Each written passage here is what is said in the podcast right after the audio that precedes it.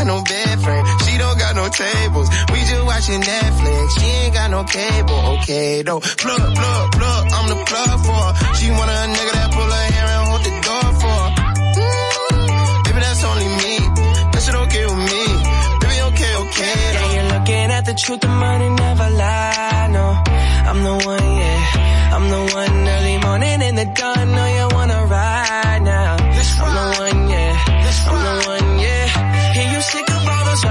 imitators. Don't let the only real one intimidate ya. See you watching, don't run out of time now. I'm the one, yeah. Ooh, ooh, ooh, ooh. I'm the one. Ooh, ooh, ooh. I'm the only one. Ooh, ooh, ooh. I'm the one. Ooh, ooh, ooh. I'm the only one. Looking for the one, what bitch you looking at the one? I'm the best yet, and yet my best is yet to come. Cause I've been looking for somebody, not just any fucking body. Catch a body, that's for any and everybody. Oh my god, she hit me up all day, get no response. Bitch, you blow my heart, that's like turning gold to bronze. Roll my eyes, and when she on the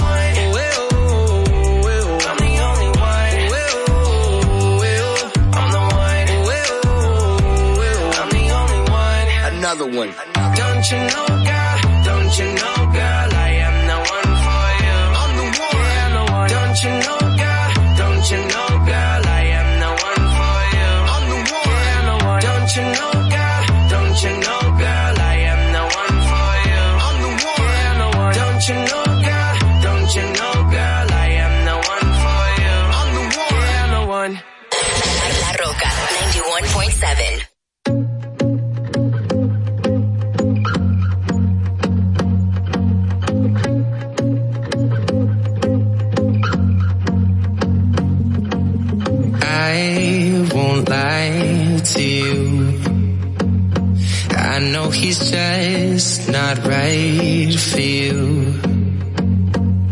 And you could tell me if I'm off, but I see it on your face when you say that he's the one that you want. And you're spending all your time in this wrong situation, and anytime you want it to stop.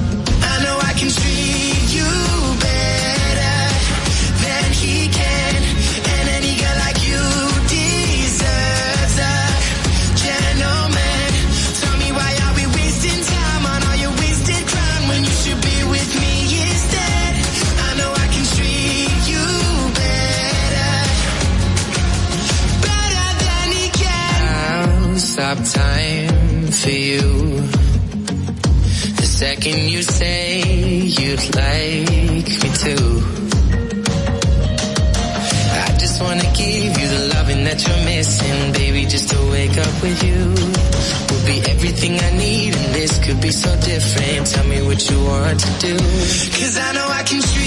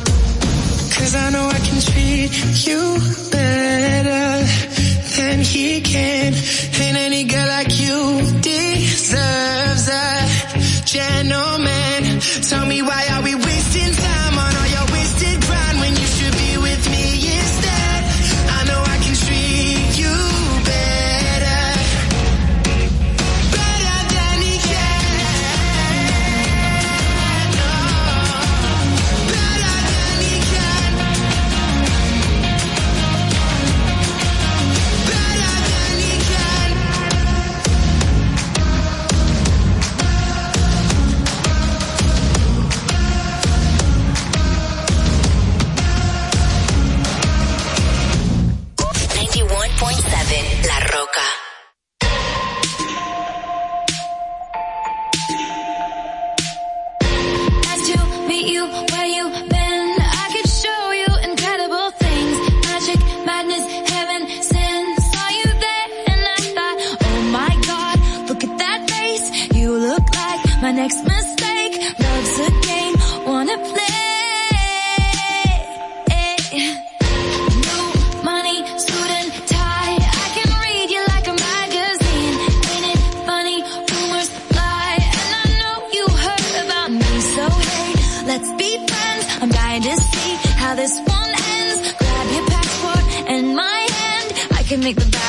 good for a weekend. So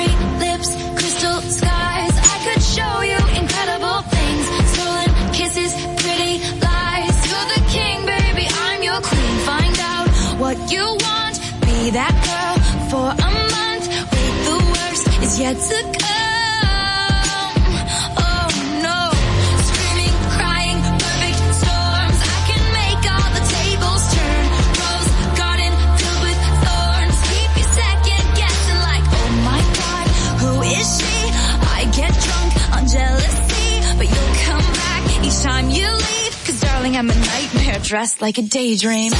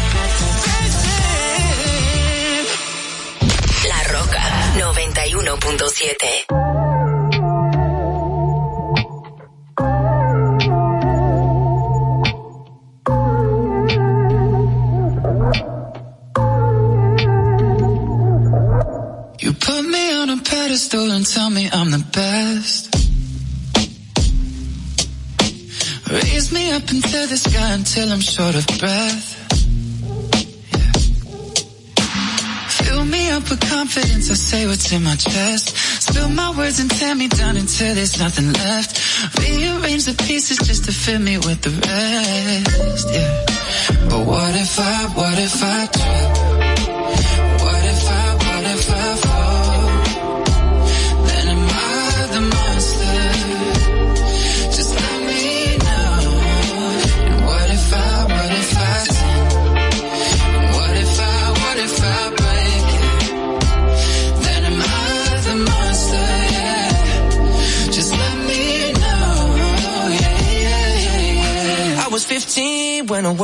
put me on a pedestal.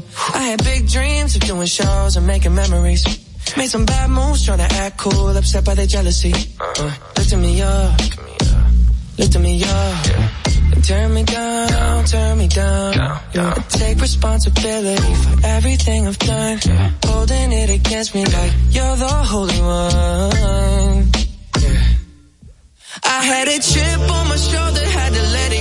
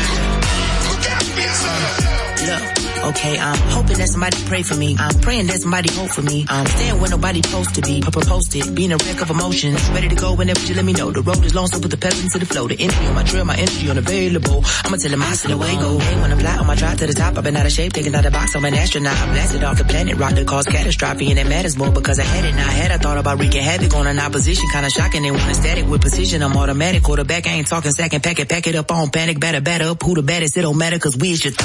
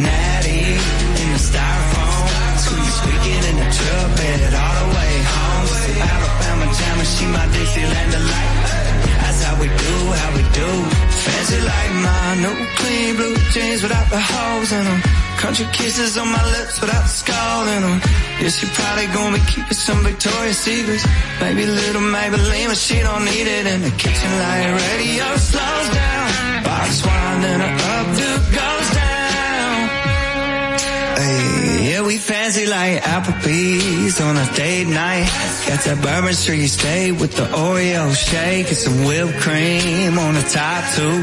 Two straws, one check, girl, I got you. Bougie like Natty in the styrofoam. Squeak, squeaking in the truck bed all the way home. to Alabama jammer, she my Dixieland delight. That's how we do, how we do. Fancy light. 91.7 La Roca.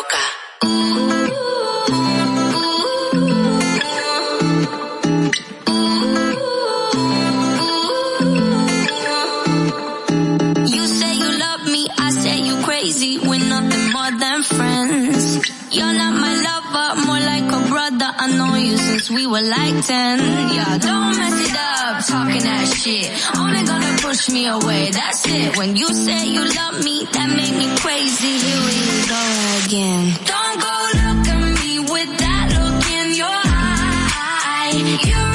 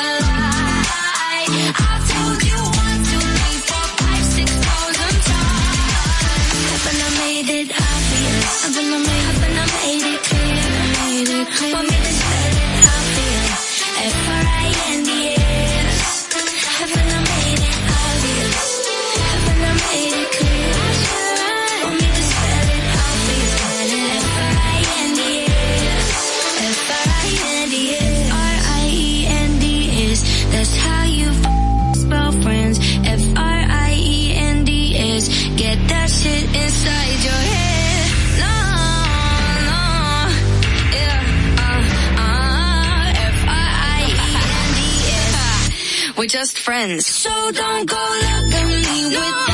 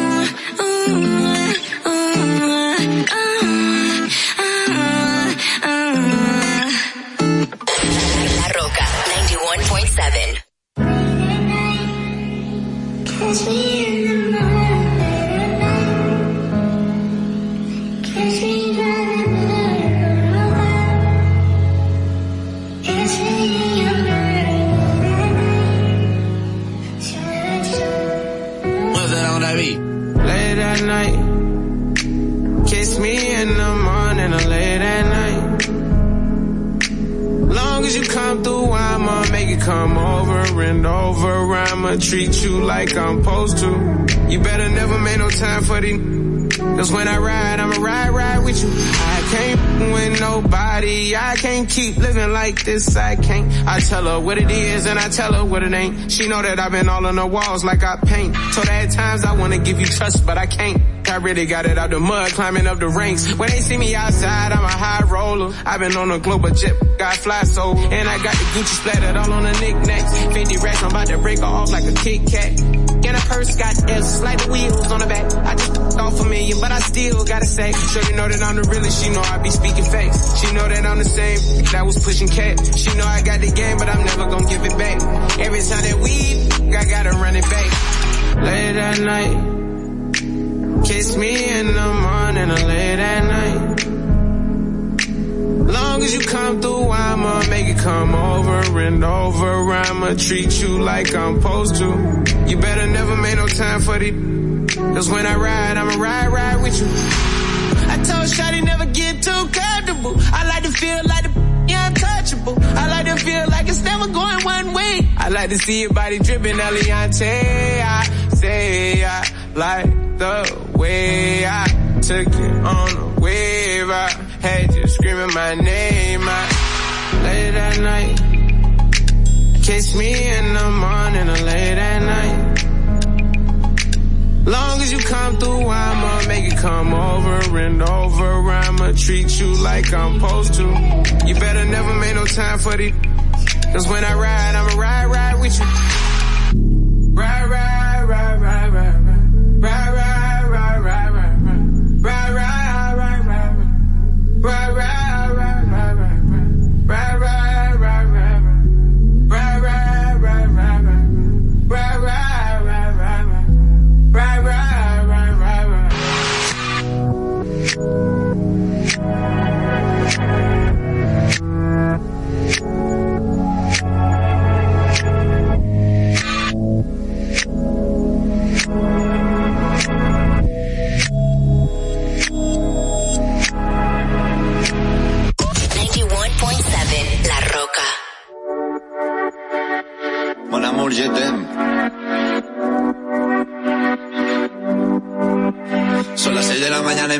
Voy a salir a la calle, voy a ponerme a gritar. Voy a gritar que te quiero, que te quiero de verdad. Con esa sonrisa puesta. De verdad que no me cuesta pensar en ti cuando me acuesto. Pero ya no, no imaginas el resto. Que si no, no queda bonito esto.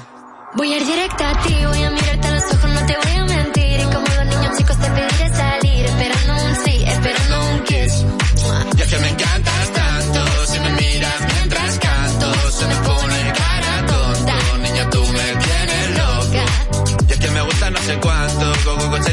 Diría lo vasco. Si quieres te lo digo en portugués. Eu gosto de você.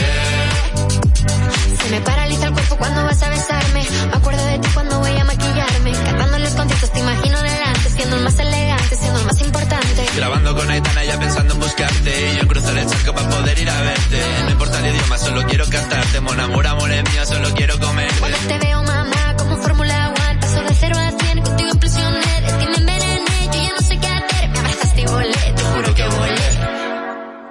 Es que me encantas tanto, si me miras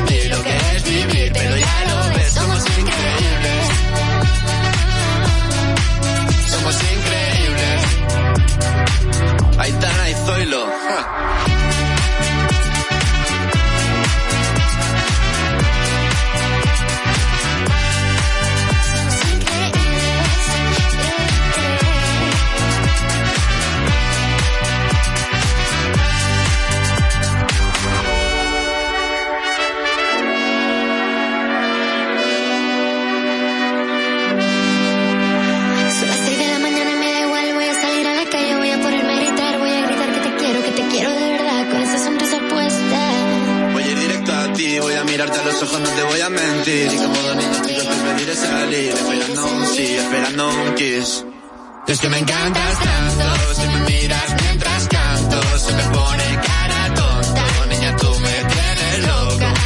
Es que me gusta no sé cuánto, más que el olor a café cuando me levanto. Contigo no hace falta dinero en el banco. Contigo me parece de todo lo alto. Yeah, de grabar, solo quiero ir a buscarte. Me da igual Madrid o París, solo contigo escaparme. Una música, buple, vámonos de aquí. Pues nos vamos.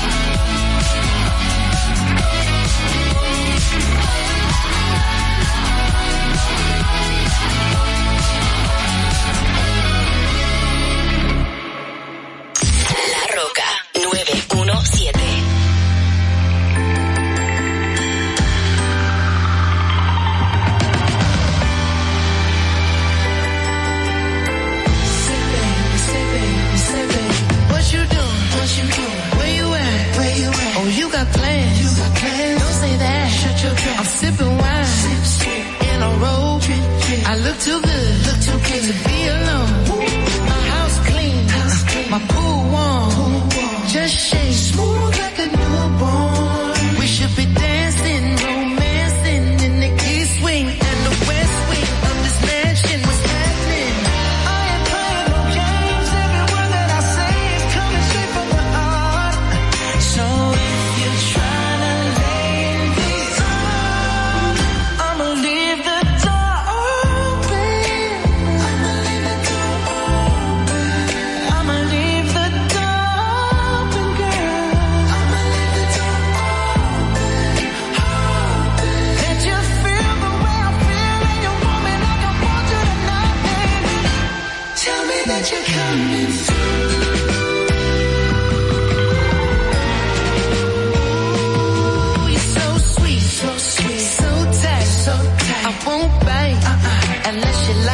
you like, if you smoke what you smoke, I got the hate.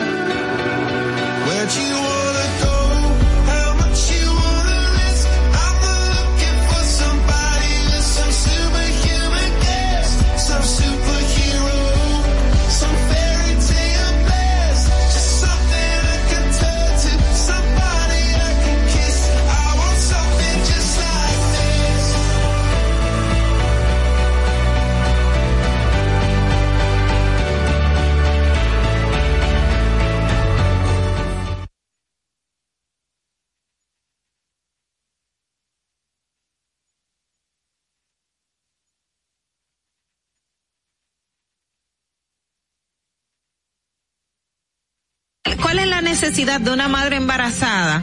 Estar consumiendo alcohol para hacerte sentirla graciosa o para hacer demostrar al otro que tú estás teniendo un nivel de vida igual que las otras. la República Dominicana hacer más para que todos podamos tener asistencia psicológica y psiquiátrica al alcance de nuestras manos, por favor. Eso es muy importante. Lo que sucede es que el ITIQUE, además de que ahora es obligatorio, eh, reúne tres, tres formularios diferentes. Y me parece muy injusto que ustedes, que son cotizantes, que me pagan a mí, porque yo soy empleado de ustedes, porque yo cobro con sus impuestos. Qué bueno que usted lo sabe, ¿eh? me importa tanto tu vida como la mía. Claro, primero me importo yo, porque desde mi bienestar yo podré amarte de forma correcta. Sé que hay tanta gente haciendo comunicación que no debería, que no, no estudió la carrera, que no se preparó para hacerlo. Y entonces, inclusive, llegan a tener renombre y peso y la gente toma como cierto lo que sale de su boca. Y, y eso es tan delicado. Bueno, muchísimas gracias a todos ustedes, Ogla, Carla. Le quiero dejar con esta frasecita que para mí siempre ha sido muy importante en el momento que digo, ¿por qué no tengo esto o por qué no tengo lo otro? Y me, me recuerdo a mí misma que lo importante no es qué tanto yo tengo, sino lo que yo hago con lo poco o mucho que tenga. Muchísimas gracias y bendecido día para todos. Distrito Informativo. RCTV HD, El Gusto Producciones, Dominican Networks y Vega TV, Canal 48 de Claro y 52 de Altiz, presentan Adolfi Peláez, Ogla Enesia Pérez, Carla Pimentel y Natalí Fasas en Distrito Informativo.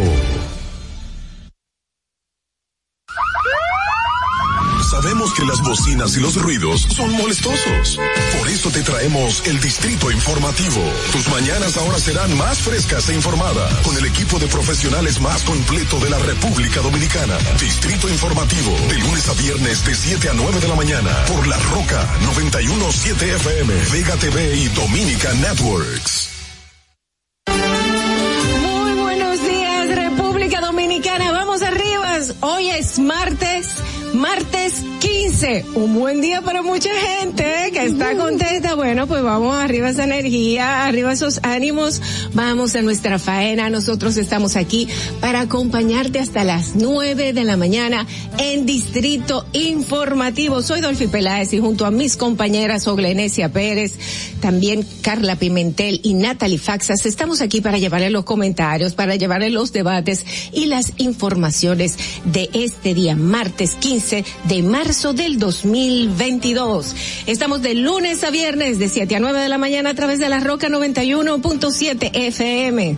Si vas en tu vehículo, pues te vamos a acompañar al norte hasta Villa Altagracia, en el sur hasta San Cristóbal y si vas por el este hasta San Pedro de Macorís. Además, pueden vernos en vivo en nuestro canal de YouTube, Distrito Informativo. Síguenos en nuestras redes, nuestras redes en Twitter, en Instagram, como arroba Distrito Informativo RD. Llámanos, puedes hacer tus denuncias y enviar tus notas de voz también a nuestros teléfonos. Tenemos el sin cargo 809-219-47 y también el 1862-320-0075. Recuerden que ustedes pueden continuar viendo esta transmisión en televisión porque estamos en Vega TV y en Dominica Networks, así como en los canales 48 de Claro y 52 de Altiz.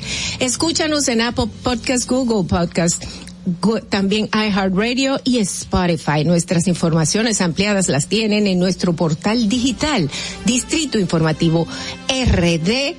Punto com. Señores, buenos días, buenos días, arriba, buenos días, chicas. Ánimo, ánimo, ánimo. Hoy yo necesito días. extra ánimo, o sea que vamos, vamos y me Sí, ayudan. sí, sí, pilas, pilas, pilas. No parece, pero tú sabes que también soy actriz. Te queda muy bien, eres una excelente actriz. Ay, fíjate, fíjate que algo aquí pasa porque yo te escucho, pero más nadie. Así que sola aquí, no. eh, tengo. Eso es apota. Apota, como dice. Veamos, veamos aquí. ¿Tampoco te escuchas, Natalie? Va- no, Ah, no. Vamos un día como hoy, Vamos en entonces, que- en lo que yo arreglo esto de alguna forma, porque yo, yo sé cómo funciona. Vamos entonces a iniciar con eh, las efemérides. Veamos qué pasó un día como hoy, para que no se nos olvide. Para que no se te olvide, en el Distrito Informativo, Dominica Networks presenta Un día como hoy. Un día como hoy, 15 de marzo del 2006, inicia su circulación el semanario Clave, dirigido por el periodista Fausto Rosario Adames. El semanario cerraría a principios de agosto del 2010 por problemas económicos. Un día como hoy, en el año 2014, en La Vega, es profanado el mausoleo que guardaba los restos del expresidente Juan Bosch en el cementerio de esta ciudad, habiéndose sustraído una escultura del mismo. La pieza robada de la tumba de Juan Bosch fue una escultura de bronce que simboliza el vuelo de una gaviota transportando un mensaje basado en una de las canciones escritas por Bosch. Un día como hoy, en el año 2010, cierran sus puertas los estudios de animación y efectos especiales CORE Digital Pictures en Canadá. Para que no se olvide, en Distrito Informativo te lo recordamos, un día como hoy. Distrito Informativo.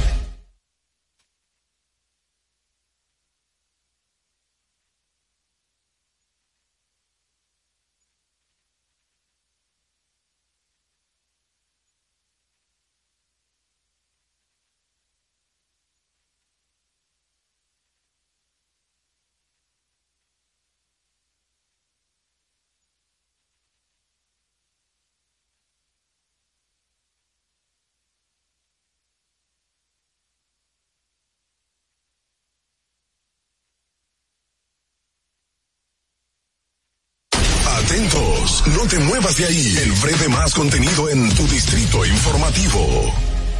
Para una madre es bien difícil eh, querer que su hijo empiece un tratamiento y que no lo pueda hacer porque no tiene los recursos. Cuando un niño con anemia falciforme llega a una emergencia, no puede esperar.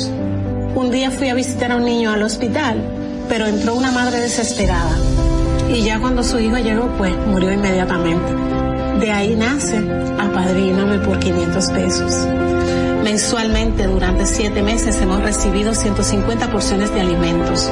Recibimos el apoyo del Plan Social, también de Promesa Cal. Hemos tenido un cambio excelente y hay mucha gente detrás orando porque esto salga bien. Gobierno de la República Dominicana.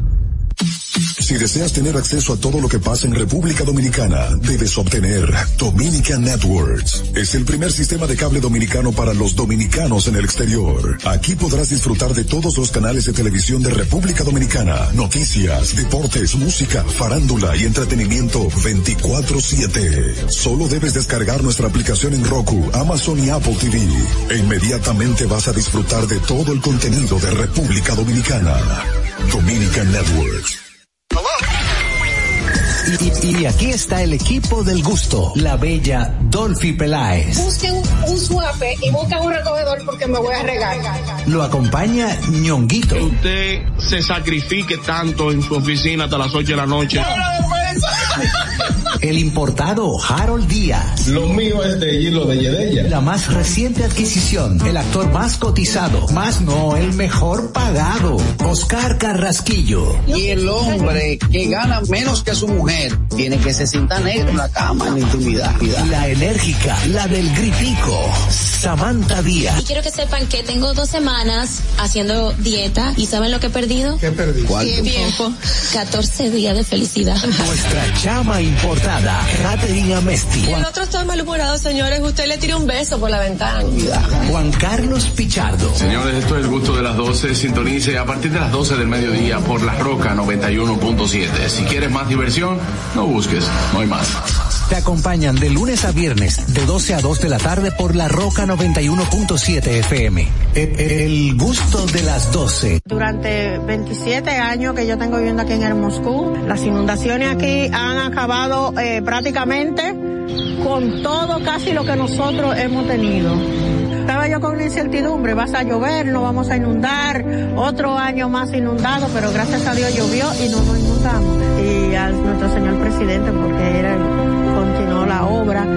Estamos muy felices con él porque él nos ha tomado en cuenta, nos ha llevado de la mano, eh, él nos ha tomado como la necesidad de nosotros, como si fuera parte de él. Hemos dado un cambio verdaderamente maravilloso. Yo le digo claro, yo soy parte del cambio. Gobierno de la República Dominicana. Sabemos que las bocinas y los ruidos son molestosos. Por eso te traemos el Distrito Informativo. Tus mañanas ahora serán más frescas e informadas con el equipo de profesionales más completo de la República Dominicana. Distrito Informativo, de lunes a viernes de 7 a 9 de la mañana por La Roca 917 FM, Vega TV y Dominica Networks. ¿Viste qué rápido? Ya regresamos a tu Distrito Informativo.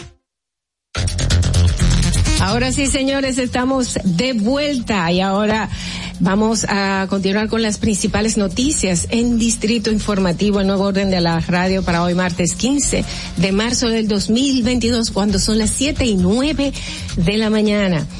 Tenemos que la Junta Central Electoral indicó mediante un comunicado que el proceso de consulta que tiene pautado el Partido de la Liberación Dominicana PLD realizar el próximo mes de octubre en donde decidirán cuál es el aspirante presidencial con más apoyo es un acto que no se encuentra autorizado por ninguna de las leyes que rigen en el, sistema electoral dominicano.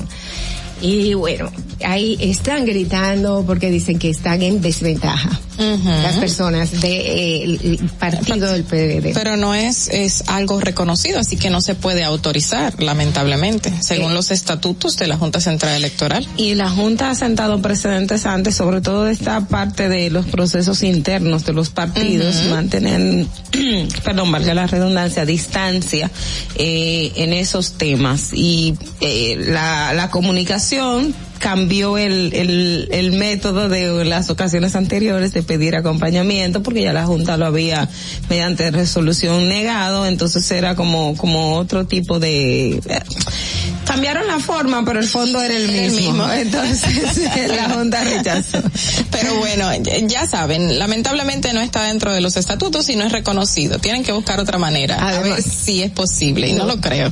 No Mm. se, no se puede, no se puede hacer excepciones. En el momento que se hacen excepciones, pues entonces va todo el mundo a querer hacer de lo suyo, ¿no? Así es. Y en otra información, OMSA y motoconchos no podrán convivir junto a autobuses en nuevos corredores como parte del proyecto de colectivización colectivización, así tal cual, del transporte, la demanda en estos espacios será suplida exclusivamente por modernas unidades de autobuses operadas por grupos choferiles bajo el acuerdo de retirar todas las unidades de concho tradicional. Recuerdo que el, el primer día en que circuló el corredor en la Churchill, por ejemplo, los motoconchistas eh, estaban improvisando una parada y no se les dejó.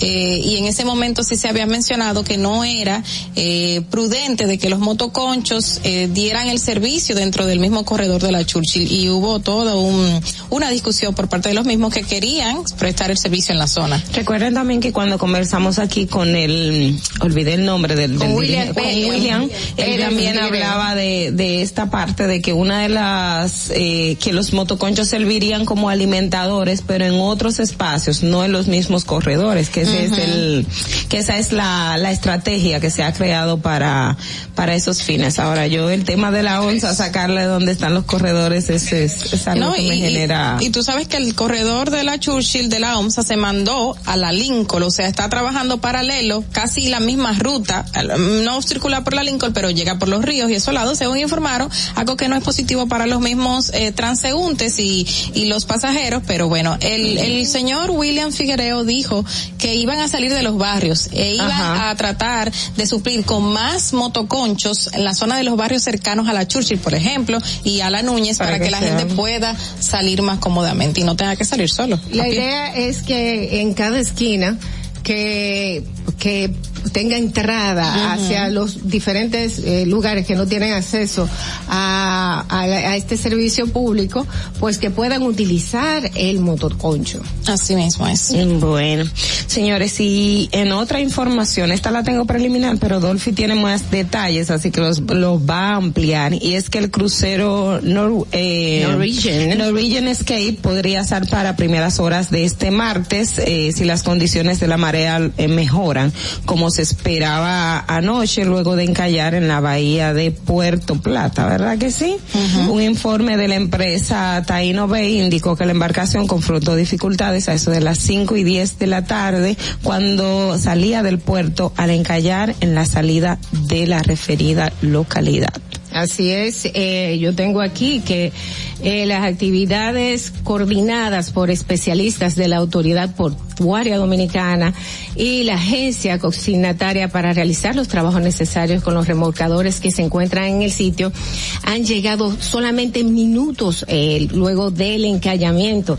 Y bueno, eh, el, hasta el momento se desconocen las causas que, os- que ocasionaron este encallamiento y las consecuencias de este. Y posteriormente se van a dar conocer públicamente y se detallará toda la información al respecto. Sin embargo, dicen que este encallamiento está controlado y las autoridades competentes se encuentran colaborando con la tripulación para remolcar la embarcación. Y mira, justamente ayer el vicealmirante Ramón Gustavo Betances Hernández dio unas declaraciones donde dijo que los vientos sacaron eh, al barco del canal por donde se dirigía. Entonces, en ese momento estaban todavía hasta las 12 de, de la noche líquido para poder entonces de la proa para poner en funcionamiento el barco y que se desencallara. Me imagino que se va a llevar toda la mañana del día de hoy porque están en proceso todavía para que a esa hora que indicaron pueda, pueda entonces eh, zarpar. Bueno, ojalá y así sea. ¿eh?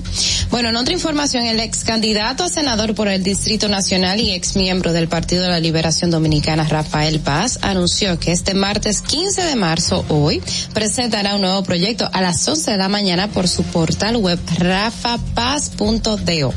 Paz, quien usa una chaqueta roja, bastante moderna, ¿verdad? Va a ser, va a ser Eh, demandado por el Partido Reformista. Bueno, porque yo, yo, yo estoy yo estoy pensando en Quique cuando se puso chaqueta negra, los Exacto, lentes y todo. que nunca se puso chaqueta roja. Vamos a dejar que Natalie termine. Dice que es la imagen de su promoción a la dicha presentación luego de que el pasado lunes 7, recordemos que renunció al Partido de la Liberación Dominicana y afirmó en su salida que ese partido está dirigido por una cúpula impermeable. Asimismo indicó cuando salió, en el momento que salió, que lo anunció a través de un video, que luego de haber chocado con esa realidad sopesó su futuro en la sociedad como padre, ciudadano y político. Bueno, un nuevo camino político se abre Rafael Paz a partir de las 11 de la mañana. No hay que hacer, ta- no, hay- no, no, no, ya vamos a tener las respuestas. Sí.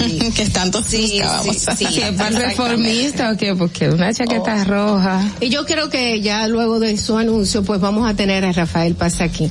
Necesito saber cuántas personas eh, lo acompañaron a él a su proyecto. Ahí, que se fueron O lo con- acompañarán, Lo sí. acompañarán, ¿verdad? Que se abre camino aparentemente solo. Bueno, pero puede que se haya llevado algunos compañeritos del PLD. Mm. Y de la, no, yo no creo. vamos. Vamos a ver, vamos a llamarlo. Nuestro querido amigo Rafael Paz. Bueno, pues. Señores, en otra información, el Ministerio Público aseguró que la imputada del caso FM, Gladys Sofía Ascona de la Cruz, movilizó alrededor de 158 millones 431 mil 460 pesos como parte de la supuesta red de lavado de activo internacional en la operación que ya el Ministerio Público llevó a cabo. Ayer hablábamos de que, de que cuál era la responsabilidad y, y aparentemente pues tiene muy, el Ministerio Público muy establecida una gran responsabilidad de esta, dentro de esta eh, organización de la red. sí. Vamos a ver más adelante qué dirían las autoridades con respecto No, a esas investigaciones. uno, le, le voy a, eh, le voy a dedicar un ratito a ella ahorita. A ella. Ah, bueno, ah, bueno. Justo a ella. bueno, pues por otra información aquí tenemos que Kimberly Rodríguez, operada, operada, perdón, apresada por la operación Discovery, denunció. Operada la operación Discovery, puede ser también. Eso sí lo Denunció que fue golpeada en la cárcel del Palacio de Justicia en Santiago. La imputada, quien es hermana del presunto cabecilla de la red Sucre, Rafael Rodríguez Ortiz, llegó al conocimiento de medida coercitiva con varios golpes en la cara. Yo quiero saber quién fue que le entró de verdad. Sí, eso. Tenemos, tenemos también un, un una noticia en desarrollo que le vamos a dar más eh, detalles y es de un crucero que se acerca a República Dominicana y me imagino que no le dejarán entrar pues tiene 100 personas contagiadas con COVID. Wow. Sí, la situación en China también, todos saben que una ciudad ya fue aislada debido al aumento de los casos de COVID considerablemente que están tomando las autoridades cartas en el asunto y que nosotros aquí también deberíamos tomar en cuenta lo que está pasando, donde comenzó todo eh, antes de anunciar la pandemia. Así que, es. Bueno, señores, hasta aquí los titulares de Distrito Informativo para 15 de marzo del 2022. Ahora vamos a enterarnos qué está pasando mundialmente gracias a la Voz de América. Este es un avance informativo de la voz de América. Desde Washington les informa Henry Llanos.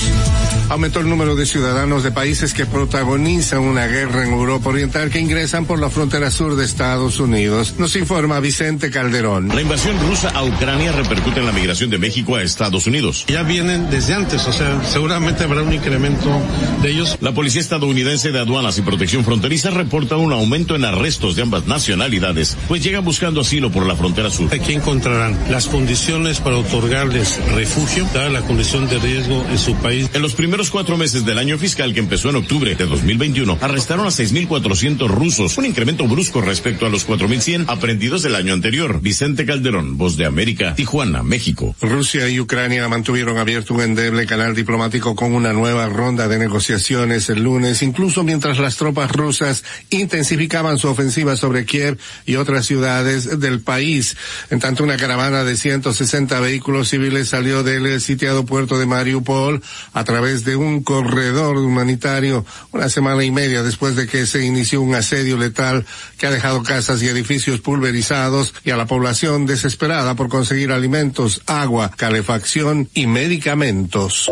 A continuación, un mensaje de servicio público de la voz de América. Para evitar la propagación del coronavirus en casa, recuerde que solo toma unos minutos limpiar las superficies que más toca en su vivienda, manijas de las puertas, interruptores de la luz, lugares donde come, control remoto, entre otros. Esto por lo menos una vez al día. En Venezuela surgen evaluaciones sobre las recientes conversaciones entre el gobierno de Nicolás Maduro con Estados Unidos y Rusia. Desde Caracas nos informa Carolina Alcalde. La sorpresiva reunión del presidente Nicolás Maduro con una delegación de la administración del presidente Joe Biden en Caracas y para luego días después propiciar un encuentro en Turquía entre la vicepresidenta Delcy Rodríguez con el canciller de Rusia Sergei Lavrov generaron desconcierto entre muchos venezolanos que intentan interpretar los eventos de los últimos días. Especialistas consultados por la Voz de América coinciden en que Estados Unidos está buscando reacomodar el acceso a recursos energéticos como consecuencia de la crisis en Ucrania, aunque deje parcialmente de lado el interés del restablecimiento democrático en Venezuela. Carolina Alcalde, Voz de América, Caracas. El Congreso de mayoría opositora en Perú acordó el lunes debatir un pedido de destitución contra el presidente Pedro Castillo a siete meses del inicio de su gestión. Con 76 votos a favor, 41 en contra y una abstención, el Parlamento invitó el 28 de marzo a Castillo para defenderse de un pedido que busca destituirlo por incapacidad moral permanente. Castillo puede asistir a la sesión o enviar un abogado. Luego se necesitarán 87 votos del Congreso unicameral de 130 legisladores para destituirlo. Este fue un avance informativo de la Voz de América.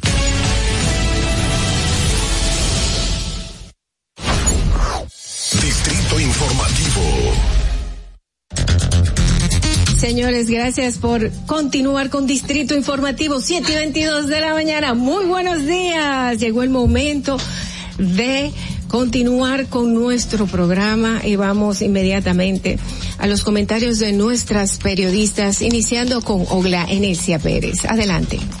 En Distrito Informativo te presentamos el comentario de la comunicadora Dolphy Peláez.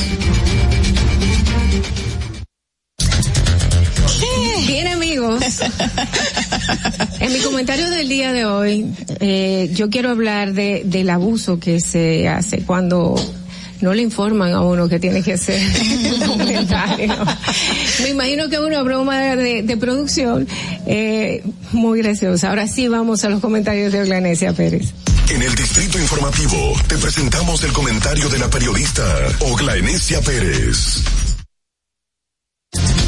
Miren, eh, en estas, en estos días, precisamente con relación a lo que ha pasado en Rusia y Ucrania y toda la, eh, la mm, toda la tensión internacional que surgió, sobre todo cuando Putin dijo ponen alerta nuclear, a mí me generó como una serie de, como a todo el mundo, la incertidumbre de qué va a pasar, qué fue, pero por qué el tema de, de, de una bomba, el tema nuclear, cómo, cómo, cómo es esto. Y luego de ahí pasó el tiempo, no le, no, no me dediqué a buscar, pero casualmente yendo a mi casa en estos días vi un documental que hablaba, por ejemplo, de lo que ocurrió en Chernobyl, que esto fue un accidente nuclear que ocurrió hace ya casi 36 años, 35 años, falta como dos meses, o no, en abril cumpliría 36 años de que ocurrió el accidente aéreo en, en el accidente eh, nuclear en, Chernobyl, que casualmente está en Ucrania,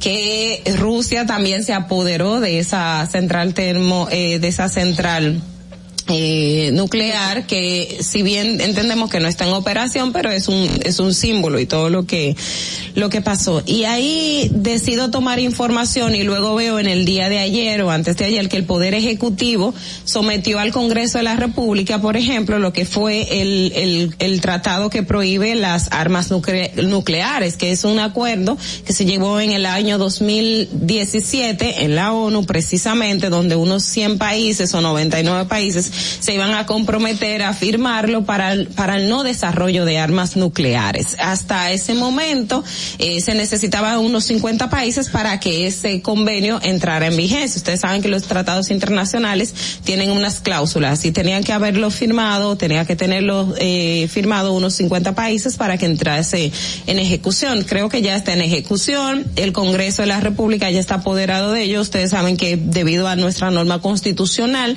hay unos protocolos que eh, el Congreso tiene que avalarlo eh, y también llegar al Tribunal Constitucional para que pase el filtro de la constitucionalidad en ese sentido. Sin embargo, me resultó un tema interesante del cual hablar porque al día de hoy todavía, en el caso de Chernobyl, que fue esa, ese accidente, y si nosotros nos vamos un poquito más para atrás de lo que fue la historia de lo de Hiroshima, que también durante una guerra, que también fue una bomba en este caso atómica, pero tiene que ver con el tema nuclear, te dicen la, el riesgo que esto implica. Y una de las cosas que veía en Ucrania y en otros países cercanos es que muchos niños o muchas personas se le ha diagnosticado cáncer de tiroides, que es una de las consecuencias que se asocia a esto. Pero no solamente esa, está la parte de la contaminación y el veneno que se pone en la tierra que se calcula que todavía no se sabe los años que han de transcurrir para que esos efectos dejen de seguir eh, surtiendo. La gente comiendo o los que se lo han comido, porque ya eh, se ha hecho un nivel de conciencia para que la gente no consuma nada de lo que se produzca ahí. Y veía un informe, por ejemplo, un científico que tomó de ejemplo a un, un animal le dio de esta comida envenenada y este animal, los embarazada, esa, eh, esa hembra, los bebés que surgieron tenían malformaciones. Y una de las cosas que se ha visto también es que muchos niños o personas nacen con malformaciones, producto que se asocia a lo que es la consecuencia de eh, esa bomba o esa, ese tema nuclear. ¿Qué quiero traer con esto? En síntesis, las bombas o estos temas nucleares son, eh, tienen una consecuencia, son, la onda expansiva es mucho más agresiva de lo que puede surtir una bomba de, de, de esas que tira una, una avioneta. Y cuando estaba mirando también, eh, entre los países que tienen tienen cabezas o, tienen este tipo de armamentos, Rusia está entre el primer lugar, que tiene como unos seis, mil. Estados Unidos, están otros países. Entonces, ¿qué le dice a usted? Si definitivamente esta guerra se proyecta hacia afuera del territorio ucraniano donde está ocurriendo en la actualidad, eh, cualquiera de estos países que Rusia entienda que es un potencial eh, enemigo y decida utilizar un arma nuclear, o sea, eso va más allá de los daños físicos y de la muerte inmediata que pueda tener una persona en particular. Esto trae consecuencias que pueden durar generaciones y que en el, en, en el tiempo usted no puede medir siquiera las consecuencias de ellos. Este, eh, en, hasta este momento lo que pasó en la guerra mundial, si nos vamos a Hiroshima, hay lugares donde todavía, hasta donde tengo información, que ni una planta ha crecido. Pero en este mismo espacio de, de, de Chernobyl, donde hubo ese accidente eh, nuclear, hay todavía niños y personas naciendo con malformaciones congénitas, con eh, el tema de la alimentación, el tema del cáncer, el tema de la piel, o sea, las consecuencias no solamente son inmediatas, sino también son prolongadas en el tiempo y ahí radica mucho eh, el peligro que esto implicaría para el mundo, sea que se, sea cual sea en el espacio en que se decida utilizar. Yo espero que República Dominicana sí firme ese convenio, que se sume a los países donde están en contra de que se desarrollen armas nucleares y que su territorio no servirá tampoco para alimentar alimentarlas. Fernando. Distrito Informativo. Bueno, este, este desastre de la planta eh, nuclear de Chernóbil eh, no, no tan solo afectó a Ucrania, sino también a Rusia, a Bielorrusia. Exacto. Y es una planta energética el problema en este momento en la guerra de Ucrania es que eh, Rusia está atacando estas plantas de energía nuclear. Incluso eh, le cortó el sistema de, de electricidad y hubo el presidente Volodymyr Zelensky de Ucrania pues lo, lo denunció, denunció estamos en un peligro inminente siendo esto un riesgo seis veces mayor porque allá hay seis eh, hay seis eh, nucle eh, planta, planta. No, es como. No. se me olvidó porque la que se, se accidentó era la número cuatro. Reactores. reactores, exactamente. Seis reactores, seis reactores en, en la planta donde bombardearon y todavía Chernobyl tiene eh, bastantes reactores que están funcionando en este momento y se le cortó eh, la electricidad. Vamos a ver en qué para este conflicto. Eh, vamos a continuar con nuestras eh, periodistas y sus comentarios y continuamos con Carla Pimentel. En el Distrito Informativo te presentamos el comentario de la periodista Carla Pimentel. Bueno, me, me parece muy preocupante todo lo que ha circulado acerca del fraude al programa de ayuda social de la República Dominicana. Es preocupante porque es algo que se ha venido dando desde que inició este proceso de ayudas, más allá de la que teníamos con el sistema de solidaridad debido a la pandemia en que estamos todavía viviendo. Y es lamentable de que veamos estos casos, ahora 14 millones de pesos que desviaron unos desaprensivos en varias ciudades de, de la República Dominicana en solamente dos días, de sábado, de, bueno, dos, tres días y dos noches. Se dedicaron viernes, sábado y domingo a desviar 14 millones de pesos, así como si nada. Y lamentablemente no es la primera vez, estamos hablando de que este sistema ya tiene que llevar eh, un fraude de más de 100 millones de pesos desde el año 2020 hasta la fecha. Estamos viendo esto con Quédate en casa, estamos viendo esto con Patí, estamos viendo ahora esto con Supérate lamentablemente a quienes vemos haciendo este tipo de hechos son personas que saben lo que es pasar hambre y que saben lo que es trabajar para obtener un dinerito para poder comer. Porque vemos colmaderos, vemos amas de casa, vemos personas que tienen un supermercadito donde se está haciendo este tipo de, de, de hecho delictivo. El hecho de desviar un dinero que le va directamente a una señora que no tiene más sustento, eso es eh, eh, eso es algo que, que, que llora a la presencia de Dios y que nos deja a nosotros pensando qué está pasando en la República Dominicana. ¿Por qué ahora este es un método de entrada de dinero para un grupo de personas? ¿Por qué? O sea, ¿a quién se le ocurrió que lamentablemente tenga que sacar el dinero a una anciana, que tenga que sacarle el dinero a una familia que tiene siete o seis muchachos en una casa que tiene que alimentar? ¿A quién se le ocurrió que esto es una forma de ganarse la vida? Y cuando yo me yo me hice esa pregunta recién estos días y me puse a comparar con los casos y los operativos sonoros que está llevando ahora el Ministerio Público de corrupción y también de narcotráfico y lavado de activos. Y yo lo único que me pude responder fue, bueno, parece que esa gente cree que si se encuentra la cosa fácil, pues no le va a pasar nada porque esos son las, los ejemplos que estamos viviendo, los ejemplos que siempre hemos visto, que lamentablemente políticos se hacen ricos con el dinero de nosotros y dirán ellos, bueno, pues si este fulanito se hace rico con mi dinero, pues yo me puedo hacer rico también con mi dinero, porque una ayuda social viene del Estado. Pero no es así. Aunque veamos esos ejemplos, no debemos repetir esos mismos hechos.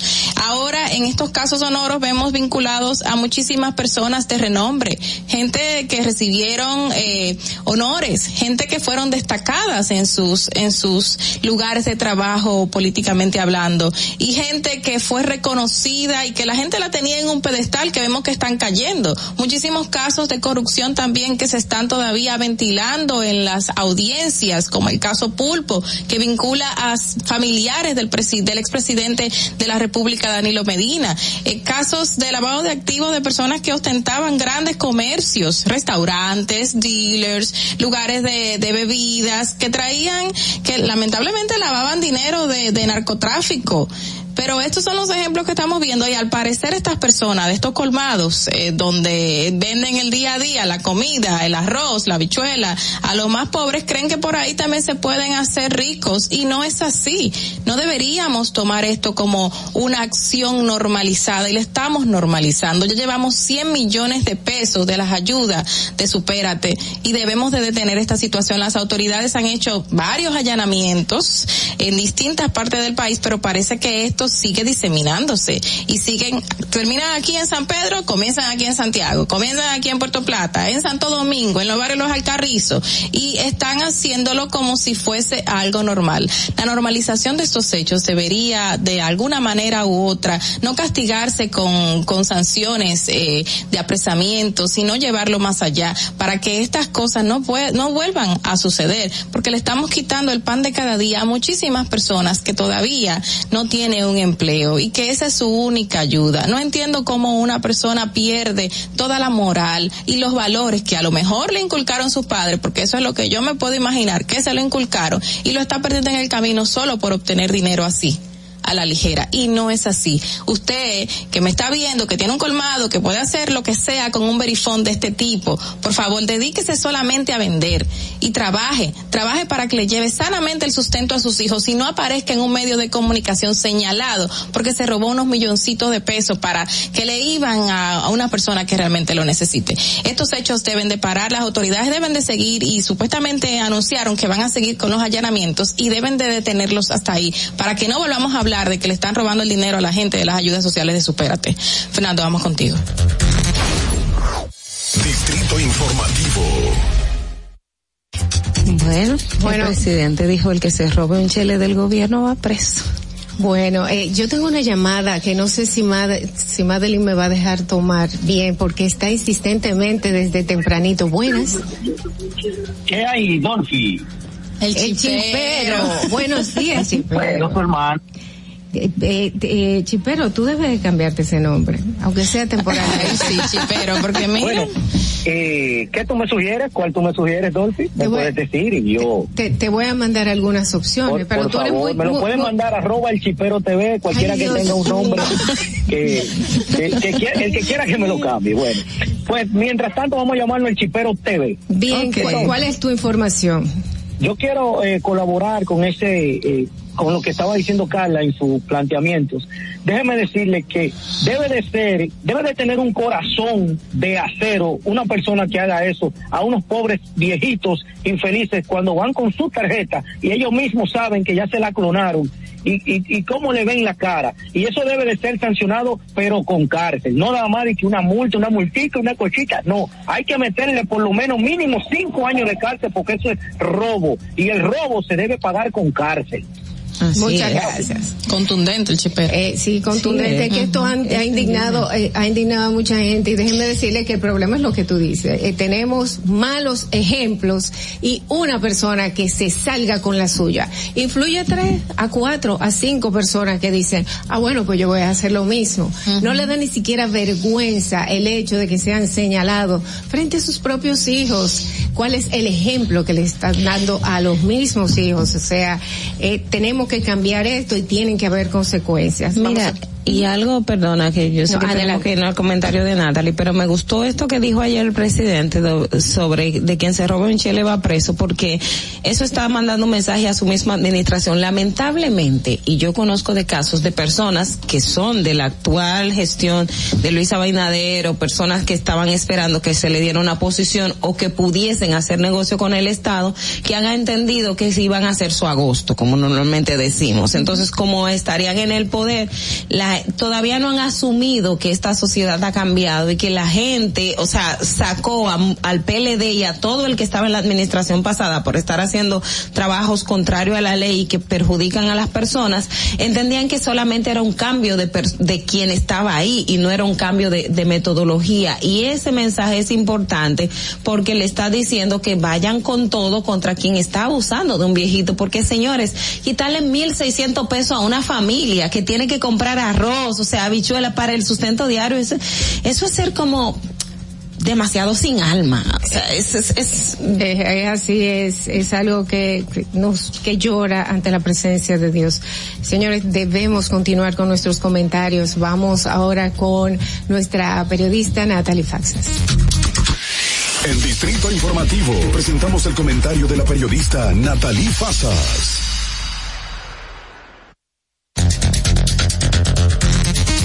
Bueno, miren, ayer estuve yo ojeando la, la solicitud de medida de coerción que está haciendo el Ministerio Público en la operación FM.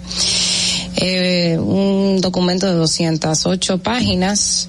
Eh, y dentro de ese documento me llamó mucho la atención el papel a que se le atribuye a Gladys Sofía Ascona de la Cruz. Hay que decir que esto es una solicitud de medida de coerción de un proceso que se perfila largo, extendido, que tardará puede tardar años para llegar a una conclusión de condena o de descarga.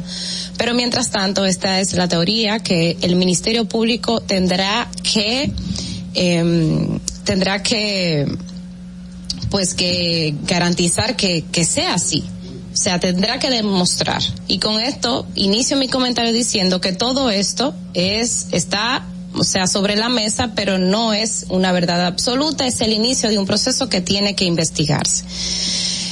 Dicho esto, señores, a la señora Gladys, yo me puse un poco a investigar cuál era su hoja de vida. Es una persona que tiene desde el año 2006 eh, desempeñó varios cargos públicos. Entre 2006 y 2010 fue diputada, entre el 2010 y 2012 fue embajadora y entre el 2012 y el 2020 trabajó como viceministra en el Ministerio de Trabajo. En ese último trabajo, eh, dentro del ministerio tenía un sueldo bruto de 200 mil pesos, y de acuerdo a su declaración jurada de bienes, esta señora junto con, o sea, tenía esos 200 mil de salario, eh, su, su, su esposo tenía un sueldo, de acuerdo con este documento, de 20 mil pesos, que es licenciado en pedagogía, y entonces también señalaba, ella declaraba un ingreso anual de mil dólares por concepto de remesa no tiene mm, aquí no, no no no se le o sea en su declaración jurada de bienes no se le perfila eh, ni siquiera certificados de inversión ni ni productos o sea no se le identifica otros ingresos que no sea esos que yo estoy mencionado que cuando usted los suma no da tres millones de pesos anuales. Pero cuando usted verifica el documento de solicitud de medida de coerción tiene que, por ejemplo, esta señora durante el año 2021 entró y sacó dinero de, su, de sus dos cuentas, tiene dos cuentas. Eh, en el 2021 de 12.9 millones, 2020 11.3 millones, 2019 14. Eh, 14.4 millones, en el 2018 cuando más eh, 26 millones. Eso es todo un recorrido desde el año 2010 que, que el movimiento bancario fue, de acuerdo a esta información que tiene el Ministerio Público, fue de, de 1.900 pesos en el 2010. Entonces, a partir de 2011 cuando eh, comienza a tener volúmenes de 2 millones. Entonces, a partir de 2003, del 2000, perdón, 14, aumenta con 10 millones. Entonces, cuando usted verifica primero eh, los años de trabajo que tuvo esta señora como servidora pública y los años de movimientos bancarios que al ministerio le llama la atención, que es entre, vamos a decir que a partir de 2016, cuando tuvo un ingreso de entrada y salida de dinero de 14 millones, usted verifica que esta persona, señores, en, en el sistema, en el sistema de finanzas, eh, hay algo que se conoce como persona políticamente expuestas. Persona políticamente expuesta. Estas son personas que dentro del sistema financiero, el, los bancos y todo el sistema bancario tiene que ponerle mayor atención porque son personas eh, que tienen un alto riesgo o de recibir sobornos o de lavado de activos o de o mm, relacionarse con corrupción y todo esto. Entonces, estas personas políticamente expuestas, hay una lista en, la ley de, de, en la ley establece que un funcionario es una persona políticamente expuesta. Los funcionarios que son elegidos son personas políticamente expuestas. O sea, los legisladores y altos funcionarios de nuestro gobierno, el presidente, vicepresidente, ministros, viceministros, son personas políticamente expuestas. Por lo tanto, el sistema bancario, el sistema financiero nacional tiene que ponerle atención a estas personas políticamente expuestas porque hay, porque son, son, eh, son personas de, de alto riesgo, así es que lo, así es como lo define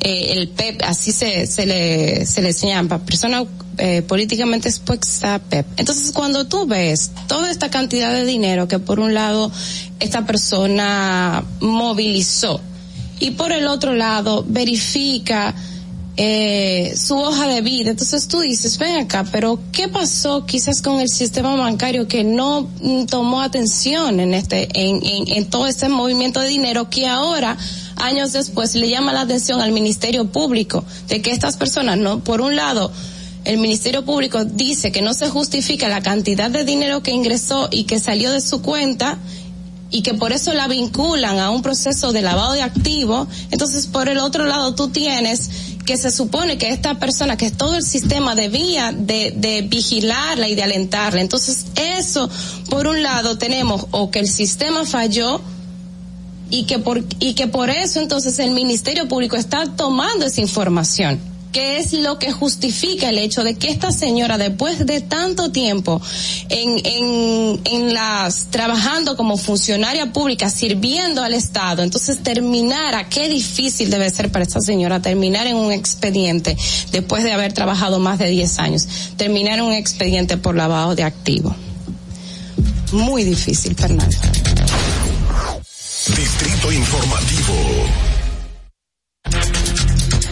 Bueno, así es. Muchísimas gracias, Natalie Faxas, damas y caballeros. Gracias por continuar con Distrito Informativo. Son las siete y cuarenta y seis de la mañana. Veamos cómo está el tránsito en Santo Domingo y regresamos con ustedes.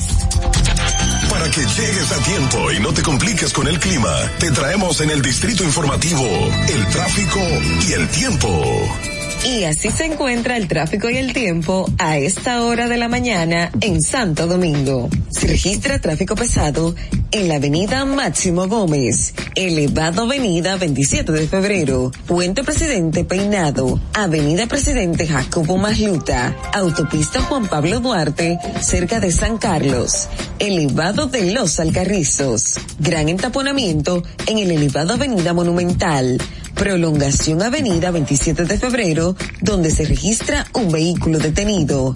Avenida Independencia en Tropical Metal Dome, Avenida Simón Bolívar en zona universitaria, Avenida George Washington en Gascue hasta la Avenida Francisco Alberto Camaño Teñó, calle Paseo del Arroyo, tráfico en alto total en toda la zona industrial de Herrera, calle Ercilia Pepín, calle Isabel de Torres en Altos Arroyo Hondo y en zonas aledañas, Puente Juan Bosch hasta la autopista Rafael Tomás Fernández Domínguez, Puente Francisco del Rosario Sánchez y en la calle Mendoza de Corniel. Te recordamos que las distracciones al volante son peligrosas. Deja tu celular mientras vas conduciendo. Así las calles y carreteras serán más seguras para todos. Para el estado del tiempo en el Gran Santo Domingo se encuentra mayormente soleado con una temperatura de 22 grados y una máxima de 32 grados.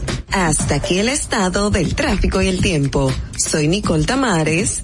Sigan en sintonía con Distrito Informativo. Atentos, no te muevas de ahí. El breve más contenido en tu Distrito Informativo. Ahí mismito donde estás. O tal vez aquí, recostado bajo una mata de coco. O en la arena tomando el sol. O dentro del agua, no muy al fondo. O simplemente caminando por la orilla. Ahí mismo, abre tu nueva cuenta móvil BH de León, 100% digital y sin costo. La creas en minutos con cero pesos desde Móvil Banking Personal. Ábrela donde quieras, solo necesitas tu celular. Banco BH de León. Glen Beauty Salón con su Nails Bar Spa y Estética. Somos un centro equipado con las mejores tecnologías de belleza y un personal capacitado listo para que tengas una experiencia glam. Contamos con las técnicas más avanzadas de uñas, spa y centro de estética. Somos especialistas en reparación e hidratación de cabello botox capilar. Glam tiene para ti todo lo que necesitas para consentirte. Visítanos en la prestigiosa zona de Bellavista. Llámanos y reserva tu cita al 809-333-5174 y al WhatsApp 849-255-5174. Tenemos un espacio para ti. Beauty Salon, Nails Bar, Spa y Estética. Esto empezó por algo que vi en la casa de un amigo que tenía un estanque con peces. Yo dije, pero así se cría peces, pues yo puedo hacerlo. Lo poco que, que yo he tenido lo puse aquí. Me aprobaron un préstamo, por lo cual yo he terminado muchas cosas que necesitaba este proyecto. Compré este terreno, me trasladé aquí y ya aquí me ha quedado. y me ha dado buen resultado. Gracias a Dios, siempre Dios, aquí en este lugar. Gracias a Promipyme. El país está cambiando. El señor Luis Abinader está haciendo un buen trabajo.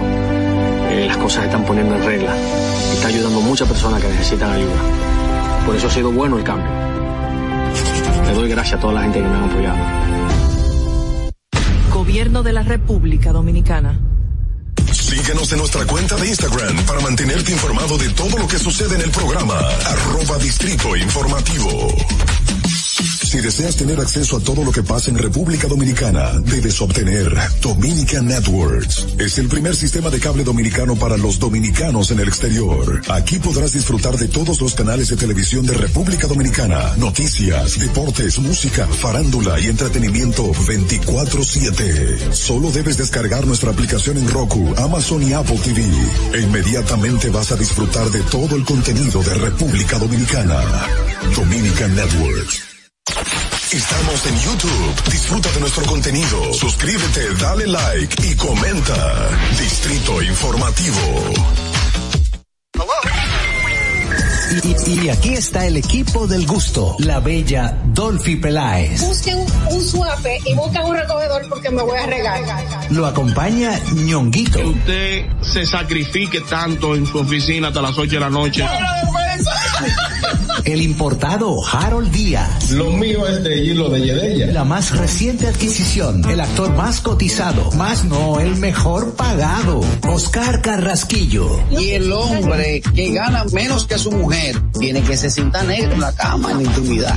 La enérgica, la del gritico, Samantha Díaz. Y quiero que sepan que tengo dos semanas haciendo dieta y ¿saben lo que he perdido? ¿Qué perdí? Tiempo. 14 días de felicidad. Nuestra chama importada, Catherine Amesti. Y el otro está malhumorado, señores. Usted le tira un beso por la ventana. Juan Carlos Pichardo. Señores, esto es el gusto de las 12. Sintonice a partir de las 12 del mediodía por La Roca 91.7. Si quieres más diversión, no busques, no hay más. Te acompañan de lunes a viernes, de 12 a 2 de la tarde por La Roca 91.7 FM. El, el gusto de las 12. El turismo no estaba entrando aquí a Samaná. Era muy mínimo. La pandemia y la situación del peaje fueron dos cosas difíciles. El peaje sombra, le han quitado los precios, está entrando más turismo aquí a Samaná, más personalidades, no solamente yo, sino todo Samaná, todas las comunidades como las galeras, la terrena, todo el sector turístico, estamos dando gracias a Dios. Estamos muy satisfechos, orgullosos. Aquí hubo un cambio, yo diría 100%. Nuestro señor presidente, que Dios lo bendiga mucho, nos ha facilitado muchas cosas aquí. Ahora no, ahora gracias a Dios todo el mundo aquí en Samaná. Estamos felices en la vida. Gobierno de la República Dominicana. ¿Viste qué rápido? Ya regresamos a tu distrito informativo. Sin salud mental no hay salud. Tu vida gira en torno a tus pensamientos, emociones, estados de ánimo, sentimientos y conductas. Para tratar tan importantes temas está con nosotros la psicóloga clínica Aide Domínguez. 7 y 53 de la mañana, el Distrito Informativo, gracias por su sintonía. Y ahora con muchísimo gusto vamos a recibir a nuestra colaboradora, psicóloga, terapeuta sexual y de pareja, Aide Domínguez, así como lo decía su. Y tenemos un tema con ella exquisito. Mucha gente ni siquiera habla de eso, pero hay que hablarlo. Y es por qué no me gusta el sexo. Muchísimas gracias por estar con nosotros ahí de tempranito en la mañana. Hay personas asexuales, señores. Señores, hay de todo.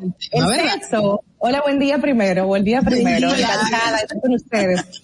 Miren, este tema se puede, sí, puede escucharse así como que, uy, qué candente, pero esto es muy común. Así como hay gente que, que prioriza el morbo, el erotismo a flor de piel, muy sensuales y todo. Hay gente que no comulga con el sexo o que tiene dificultades para un acto sexual satisfactorio. Entonces, las razones es el tópico central cuando tú detectas por qué no estoy, no me está apeteciendo. El origen, de dónde que esto viene. Es algo orgánico, es algo eh, porque la relación está mal, es un tema emocional. Hay que buscar la razón porque, señores, no se puede uno, no puede uno pasar por esta vida sin disfrutar del chucuchuco, o sea, hay que tener, eso, eso tiene, eso hay que pasarlo bien, porque el sexo está hecho para pasarlo bien. Es para placer, es para gratificación. ¿Qué tan común es esto de personas que sean asexuales, se llaman, verdad? Ese es el término que se utiliza. Bueno, esta es una, esta es una condición que no se ha indicado que sea un trastorno, sino una condición clínica de algunas personas, porque no tienen afinidad con el sexo. O sea, si el sexo no existiera, a esas personas no les pasaría nada. No sentirían que les falta algo, no se lamentarían. Son personas que ante el sexo no se inmutan, los erotizan, los tocan, les provocan y no responden.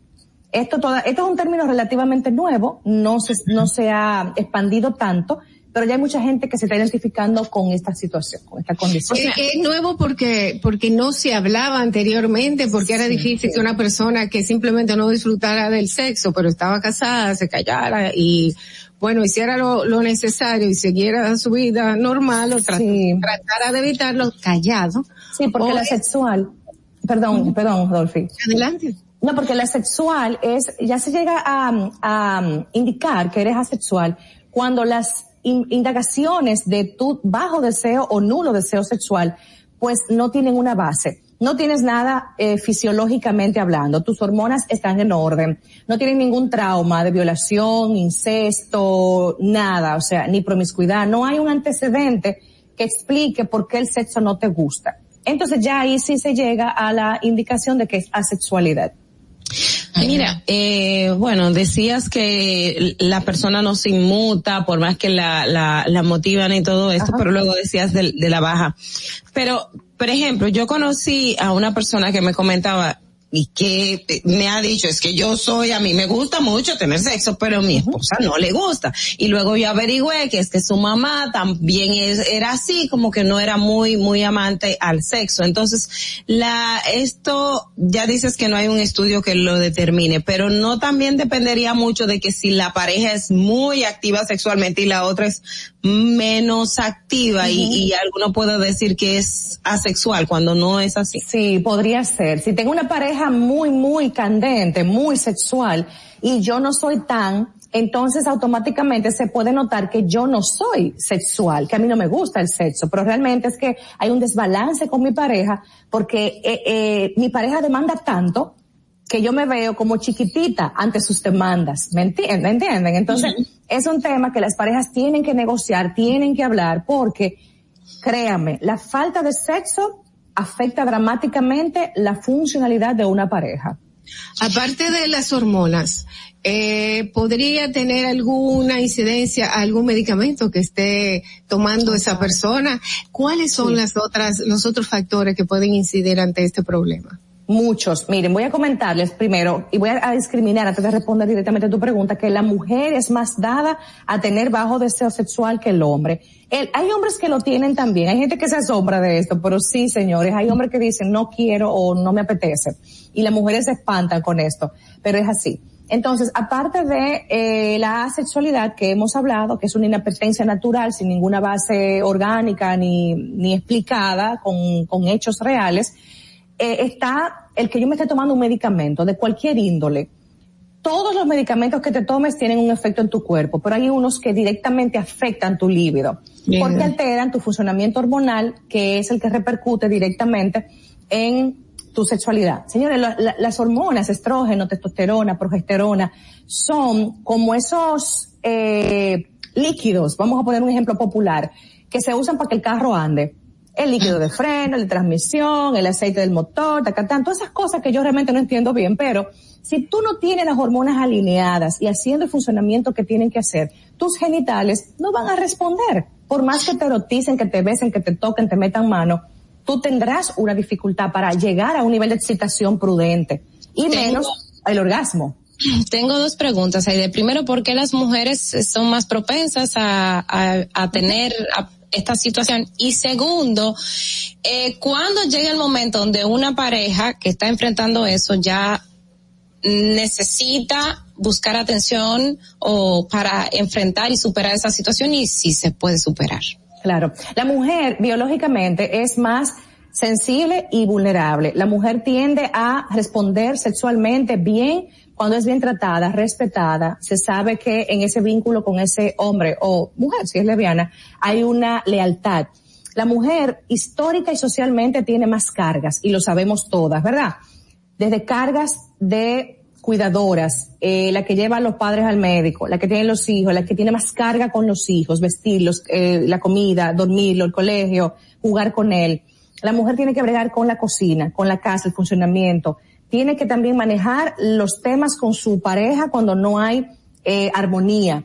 Si hay un celo, si hay una indirecta, si hay una violencia emocional o verbal, si hay un hombre que no me está dando el lugar que me corresponde, no, no me merezco el trato que estoy recibiendo todos esos aspectos emocionales, afectivos, cotidianos, afectan la psiquis de la mujer y hacen que en el sexo no sea espontánea, no sea provocadora, sensual. Se restringe esa parte porque es una mujer que carga dolores o que carga sin sabores o resentimientos. Y el sexo no es amigo, no comulga con una mentalidad negativa o estresada. La mujer está súper cansada actualmente. Ese multitasking ha sido una trampa que nos han metido porque la verdad es que no nos está beneficiando. Somos las que más nos enfermamos, somos las que tenemos más problemas cardiovasculares y muchísimos problemas de ansiedad y depresión leve. Entonces la mujer realmente es la que se ve más afectada en este sentido. Y un último punto, por el tiempo, el, el genital masculino, el pene, es un genital externo eso, ese estar externo indica que habrá, será de más fácil estimulación. El hombre tiene una respuesta sexual más rápida. La mujer también tiene respuesta sexual, pero tiene que ir acompañada con el, la chulería del hombre, la caricia, eh, el, el, erotismo, el coqueteo, la seducción. El hombre prende fácilmente por solo mirar. El hombre ve a su mujer que sale del baño con muerde la toalla después que se bañó y él dice yo quiero de eso. Entonces es un tema de que esa respuesta es más automática. Claro, aunque tenga una deuda, aunque el hombre tenga un problema, aunque el hombre tenga un día de trabajo en dos horas, el hombre tiene sexo sin mayor complicación.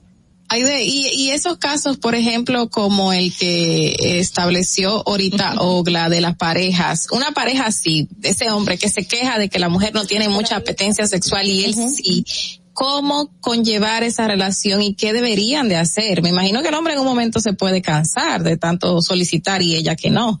sí, esto, esto sucede muy a menudo. Se cansa de la solicitud, se cansa de buscar. Uh, el hombre le gusta también ser buscado, el hombre le gusta ser provocado, coqueteado. Cuando el hombre se siente deseado por su pareja, se siente muy bien, le gusta eso de que me está deseando. Entonces, cuando esto no está pasando, que hay un balance en el deseo sexual, tienen que ser honestos y conversarlo. El sexo no es un tema para ocultarlo ni minimizarlo, hay que conversar. Me siento inapetente, no estoy respondiendo igual, mi lubricación no es suficiente, tengo eh, que durar mucho, que tú me calientes, que tú me erotices para yo responder eso debe ser conversado y lo que mucha gente hace es justamente lo contrario, lo callan y eso a largo plazo es horrible. Entonces buscar un origen es vital. Origen primero médico, recomiendo ir a eh, endocrinología para analítica hormonal, entre otras situaciones que se pueden evaluar por laboratorio. Eh, también evaluar la parte de ginecología, el hombre la urología. Siempre descarten primero la parte médica que mi cuerpo está en buen funcionamiento. Y si no es eso, entonces es un tema emocional. Hay un celo por ahí guardado, hay una, un estolqueo, hay una complicación en uno de ustedes, eh, puede haber capítulos no cerrados del pasado todos esos temas afectan la sexualidad del presente. Hay un entrometimiento de tu familia en nuestra relación, tu mamá se mete en todo, tu papá, las finanzas están malas, los niños no nos están dejando tiempo libre. ¿Cómo está la recreación de esta pareja? ¿Cómo están saliendo, divirtiéndose? ¿Tienen buen humor? ¿O todo el día están con un truño, con un mal hablado, con una forma tosca de tratarse? Esos elementos afectivos y emocionales importan mucho. Y en cuanto al hombre, porque cuando le pasa al hombre, pues la mujer inmediatamente asume tiene otra. Eh, la, mujer es menos propensa a hablarle porque también el hombre si tú le dices qué es lo que pasa que tú no estás interesado, a veces se ofende. Entonces, ¿cómo acercarme a, a este mismo problema?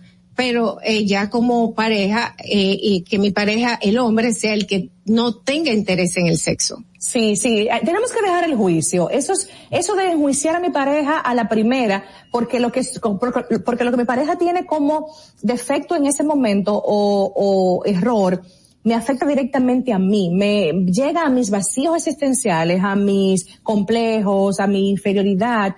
Entonces, desde que mi, eh, mi, mi pareja hombre me dice, no tengo deseo, no siento que me, está- no sé qué me está pasando, ¿por qué tiene que ser necesariamente, me está engañando con otra, eh, no le gusto, no soy suficiente? Dejemos de personalizar tanto de forma negativa, por favor, porque es que ese es el gravísimo problema de muchísimas parejas. Todo lo enfocan en me está dañando, es en contra mía que está, no le gusto, no estoy atractiva, no lo hago bien. No, señores, hay muchísimas otras razones que hay que explorar. Por eso, cuando un hombre dice no tengo deseo sexual, urgentemente hay que ir a, la urología. Y digo urgentemente porque esto sucede en el menor de los casos. Puede ser una enfermedad que esté sucediendo y que él no lo sepa.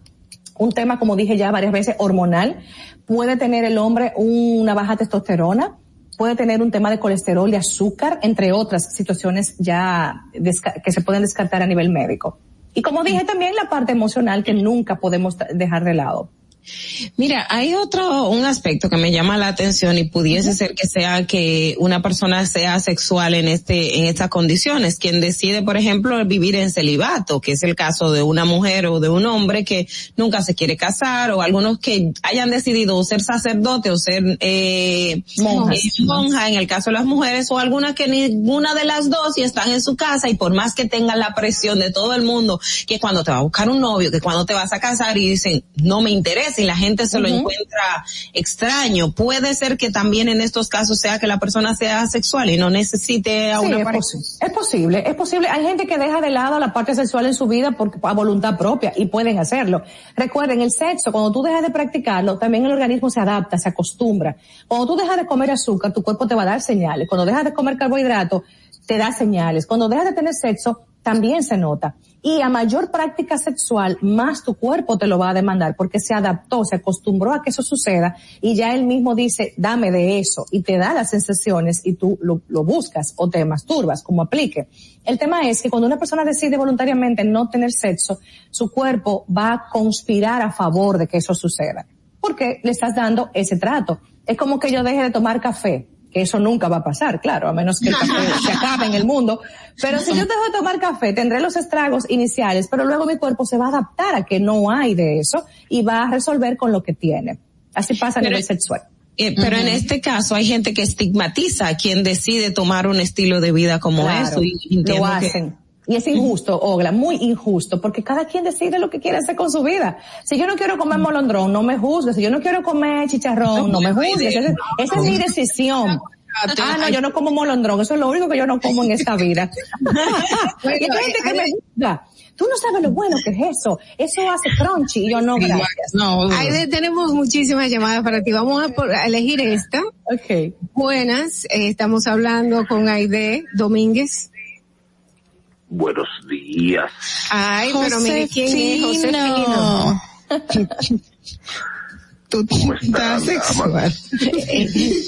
está, está sexual, eh, Josefino. Uh. Sí, que estamos hablando con la doctora más profesional en esos temas. Ok. ¿Cuál es su pregunta? Yo, bueno, es que ella estaba hablando hace rato sobre una mujer que tenga falta eh, de apetito sexual, pero es que una mujer que tenga muchos problemas y tenga a su lado una pareja que no aporta nada en esa casa, que no está ayudando a resolver el problema, yo creo que no, no va a tener ningún tipo de apetito sexual. Eso es cierto, Josefino, tienes toda la razón. Sí, una pareja que no ayuda, una pareja que no estimula, que no coquetea. El hombre subestima el poder de sus palabras. Cuando el hombre dice mi reina, mi princesa, mi muñeca, mi cosa linda, señores, la mujer responde, la mujer responde a una flor, la mujer responde a que tú le hagas un café, a una caricia, a que le toques la mano en el carro. La mujer responde y el hombre con su, su machismo y su, y su, y los fortachones que son fuertes, toscos, creen que se le lucen. Cuando el hombre hace ese balance entre soy machote, porque hay momentos para hacerlo, y soy sensible, y soy chulo con mi mujer, eso se ve súper atractivo. Y esa es la antesala de un buen sexo, un hombre que es sensible a las necesidades de esa mujer.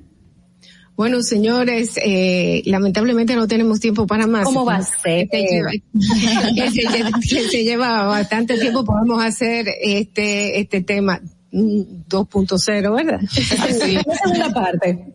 con Aide, Aide, por favor, eh, los contactos de la psicosecre para que la gente que pueda verse en esta situación, pues, uh Vamos a ver. Claro que sí, miren, estamos disponibles para ustedes en el 809-777-5233.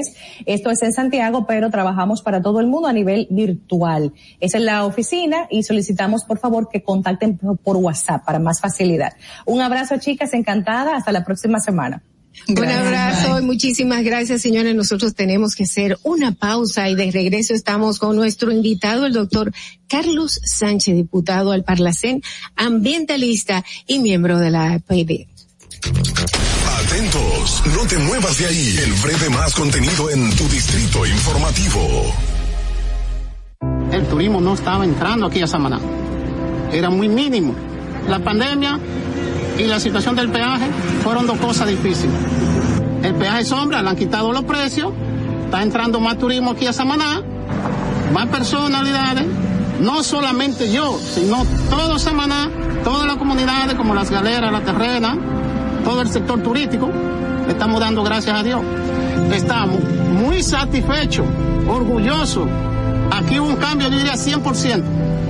Nuestro señor presidente que Dios lo bendiga mucho, nos ha facilitado muchas cosas aquí.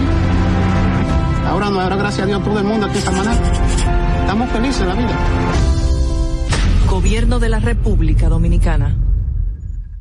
Síguenos en nuestra cuenta de Instagram para mantenerte informado de todo lo que sucede en el programa. Arroba Distrito Informativo. Glen Beauty Salón con su Nails Bar Spa y Estética. Somos un centro equipado con las mejores tecnologías de belleza y un personal capacitado listo para que tengas una experiencia glam. Contamos con las técnicas más avanzadas de uñas, spa y centro de estética. Somos especialistas en reparación e hidratación de cabello botox capilar. Glam tiene para ti todo lo que necesitas para consentirte. Visítanos en la prestigiosa zona de Bellavista. Llámanos y reserva tu cita al 809-333-5174 y al WhatsApp 849-255-5174. Tenemos un espacio para ti. Glam Beauty Salon, Nails Bar, Spa y Estética. Y, y, aquí está el equipo del gusto, la bella Dolphy Peláez. Busquen un, un suape y busquen un recogedor porque me voy a regar.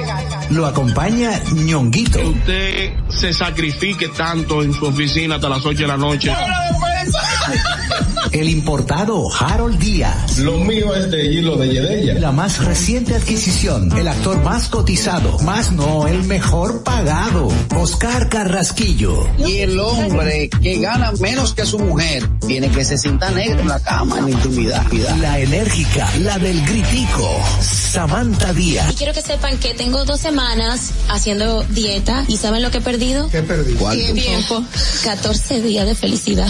Nuestra chama importada, Caterina Amesti. Y el otro está malhumorado, señores. Usted le tira un beso por la ventana. Juan Carlos Pichardo. Señores, esto es el gusto de las 12. Sintonice a partir de las 12 del mediodía por La Roca 91.7. Si quieres más diversión, no busques, no hay más.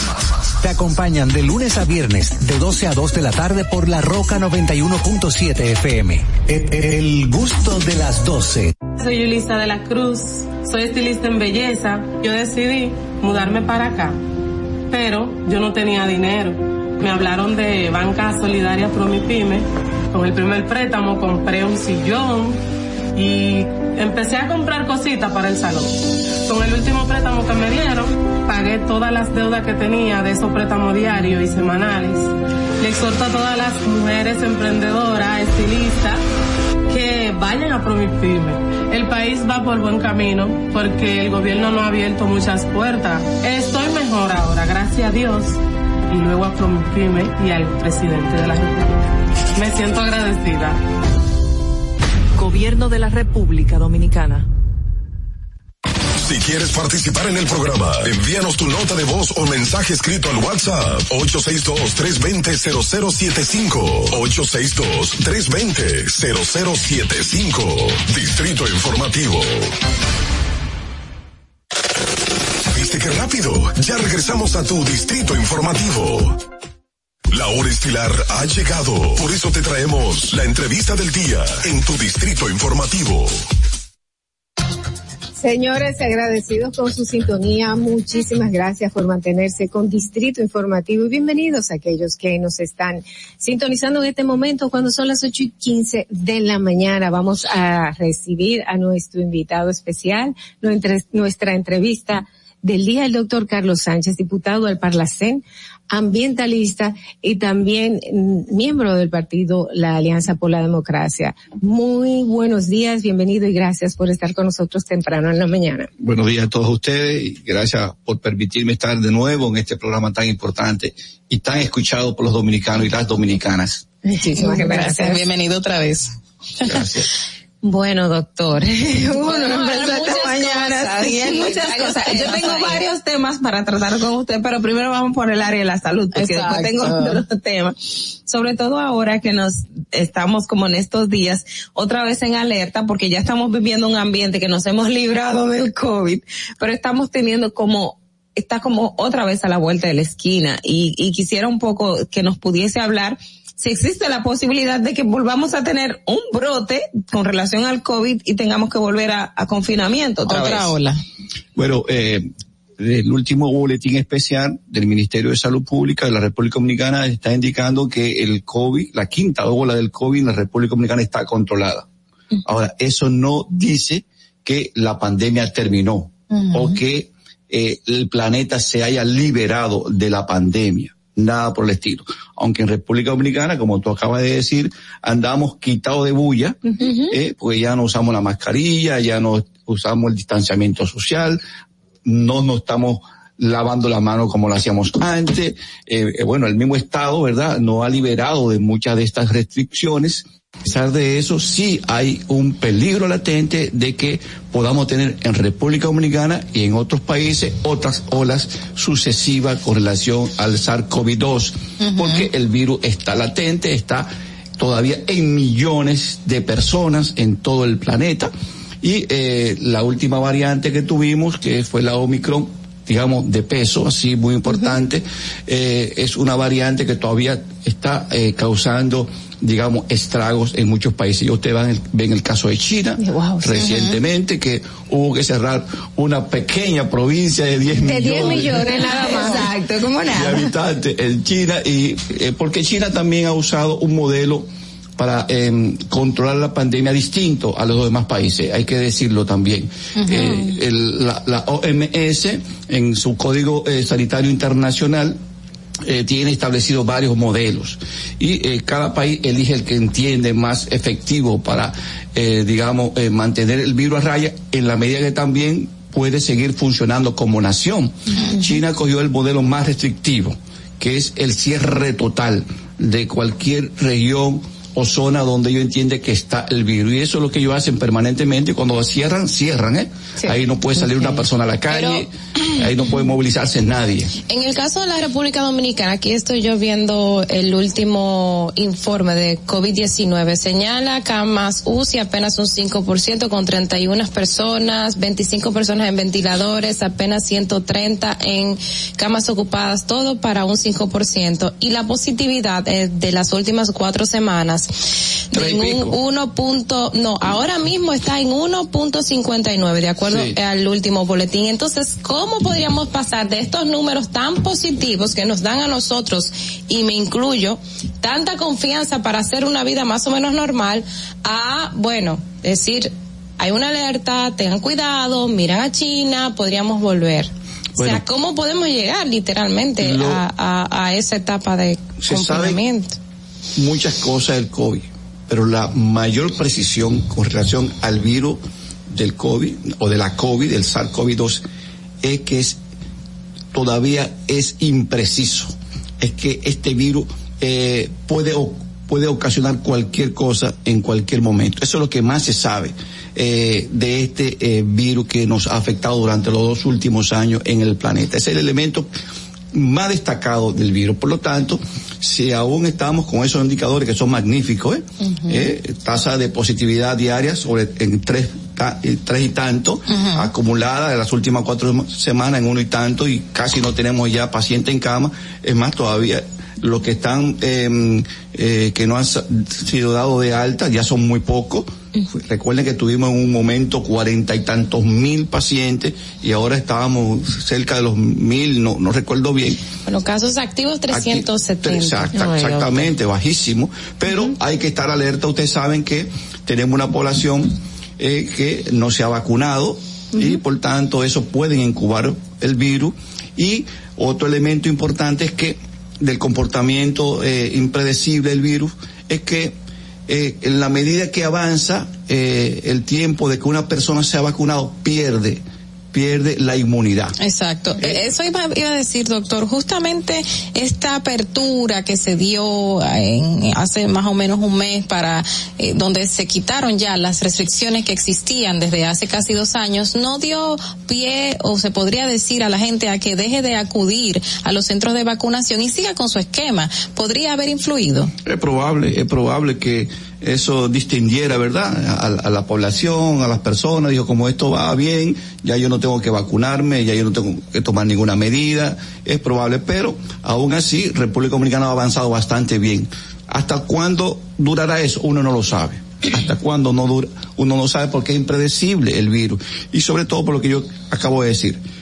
A causa de que se ha controlado la pandemia en el mundo entero, a causa de dos elementos fundamentales. Primero, las campañas de vacunación que han sido masivas en el planeta entero. Uh -huh. Segundo, la misma infección, la misma transmisión de la enfermedad que ha creado una inmunidad de rebaño colectiva, sobre todo con la llegada de Omicron, que fue eh, una variante mucho más infecciosa, mucho más contagiosa y menos letal. Uh -huh. Por eso fue tan rápido en el planeta. Y muchos países están ya igual que nosotros. Que mucha eh, gente creía que era el fin por el hecho de esa variante tener esas todavía, características. Bueno, la tesis de los científicos, los que hemos estudiado esto y los epidemiólogos en todo el mundo y los infectólogos es que se esperaba la llegada de una variante que fuera más contagiosa pero menos letal y que pudiera traer la inmunidad de rebaño a todo el planeta para pasar de pandemia a endemia. Uh -huh. ¿Eh? Eso es lo que se esperaba. Ahora todavía eso no está claro porque ahora hay nuevas tesis que indican que posiblemente por la propia velocidad de contagio del virus por la apertura que tiene el planeta no se puede llegar nunca a endemia y que se quede entonces como epidemia eh, permanente en todos los países. Esa es la tesis que se está discutiendo en este momento. Bueno, eh, hay, hay, muchos temas y yo no lo quiero desaprovechar a usted porque es diputado al Parlacén y resulta que el, el, el, mes pasado precisamente surgió una duda con relación al Parlacén y la inmunidad que tiene que te da ser miembro del Parlacén, sobre todo en los casos de expresidentes. Vimos el caso de Honduras donde el presidente Juan Orlando Mercedes eres miembro del Parlacén pero fue arrestado. ¿Hasta dónde llega esa inmunidad del Parlacén y si se puede violar? Bueno, en este caso obviamente hubo un apresamiento. ¿Es posible, no es posible? ¿Cuáles son las condiciones y cómo, cómo se rige esa parte? Hay dos elementos que hay que tomar en cuenta. Primero, lo que establece el, el Tratado Constitutivo del Parlacén y segundo, lo que establecen las leyes nacionales de, de donde tú estás, eh, estás eh, viviendo. Esos son uh -huh. los dos elementos. En el caso de Juan Orlando, que se llegó a juramentar con nosotros, eh, en Honduras no hay ninguna ley que lo proteja. Eso, okay. por eso sucedió eso. Eh, el caso nuestro no es así. El caso de República Dominicana, en la constitución de la República está establecido que nosotros tenemos las mismas condiciones que tiene cualquier otro diputado nacional. Por lo tanto, tenemos la misma eh, protección que los diputados y los senadores. Eso está en la ley de República Dominicana y también está en el Tratado Constitutivo. Él no se libró de eso porque en Honduras no está establecido en ninguna parte. Y para en caso de República Dominicana, si se está procesando a un expresidente o un miembro del Parlacén y necesitan eh, ese ese retiro de inmunidad, ¿es, ¿hay un procedimiento para hacerlo? ¿No se puede hacer? ¿Cómo, cómo se agota eso? Sí, hay procedimientos, claro, y, y pienso que no son difíciles tampoco. Uh -huh. eh, primero, eh, si se trata de un funcionario, eh, como un expresidente tiene jurisdicción privilegiada, ¿verdad?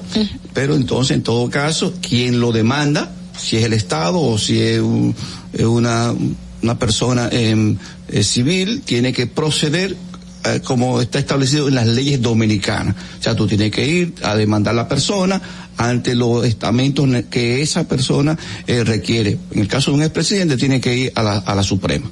Aquí cuando, uh perdón. Entonces, eh, esa, después que está ya sometido ahí y hay un expediente, entonces se lo pasan al, al Parlacén y el Parlacén ve la, los elementos procesales y toma su decisión. Aquí hay en general, la sociedad dominicana entiende que cuando, por ejemplo, un expresidente, ex vicepresidenta, que fue el, los últimos casos, eh, llegan al Parlacén, que es un derecho genuino que tienen una vez salen de la de su cargo como presidente y vicepresidente, es como que ah, llegan por la inmunidad, llegan para ser protegidos. Una vez yo hablé con un, con un diputado Parlacén y decía, es que no es complicado, la gente No. cree como que como que no van a ser tocados los presidentes y, pre- y expresidentes y realmente el proceso para quitar una inmunidad es muy fácil, pero sí me gustaría que usted primero me pueda hablar como porque es que es que al Parlacén la gente le tiene como cierto rechazo porque se entienden como que como que los diputados no hacen mucho. ¿Para qué funciona el Parlacén? Bueno, eh, ciertamente eh, hay personas que piensan así, pero para tener una explicación de sus funciones, de, de su importancia, primero hay que remitirse al sistema de integración centroamericano y de República Dominicana. República Dominicana, para irnos al contexto, eh, forma parte, junto con los países de Centroamérica, de un gran bloque de integración, que es hacia donde va el mundo todas las regiones del mundo tienen bloques de integración. El nuestro se llama SICA, Sistema de Integración Centroamericana y República Dominicana, que es un mercado de más de 50 millones de personas. ¿Mm? Fíjate su importancia. Ahora, todos los sistemas de integración tienen un parlamento. El más importante y el que más se conoce es el Parlamento Europeo. Todo el mundo lo conoce. Ahora bien, en el caso nuestro, el Parlacén es el órgano político, político, legislativo, de supervisión del SICA.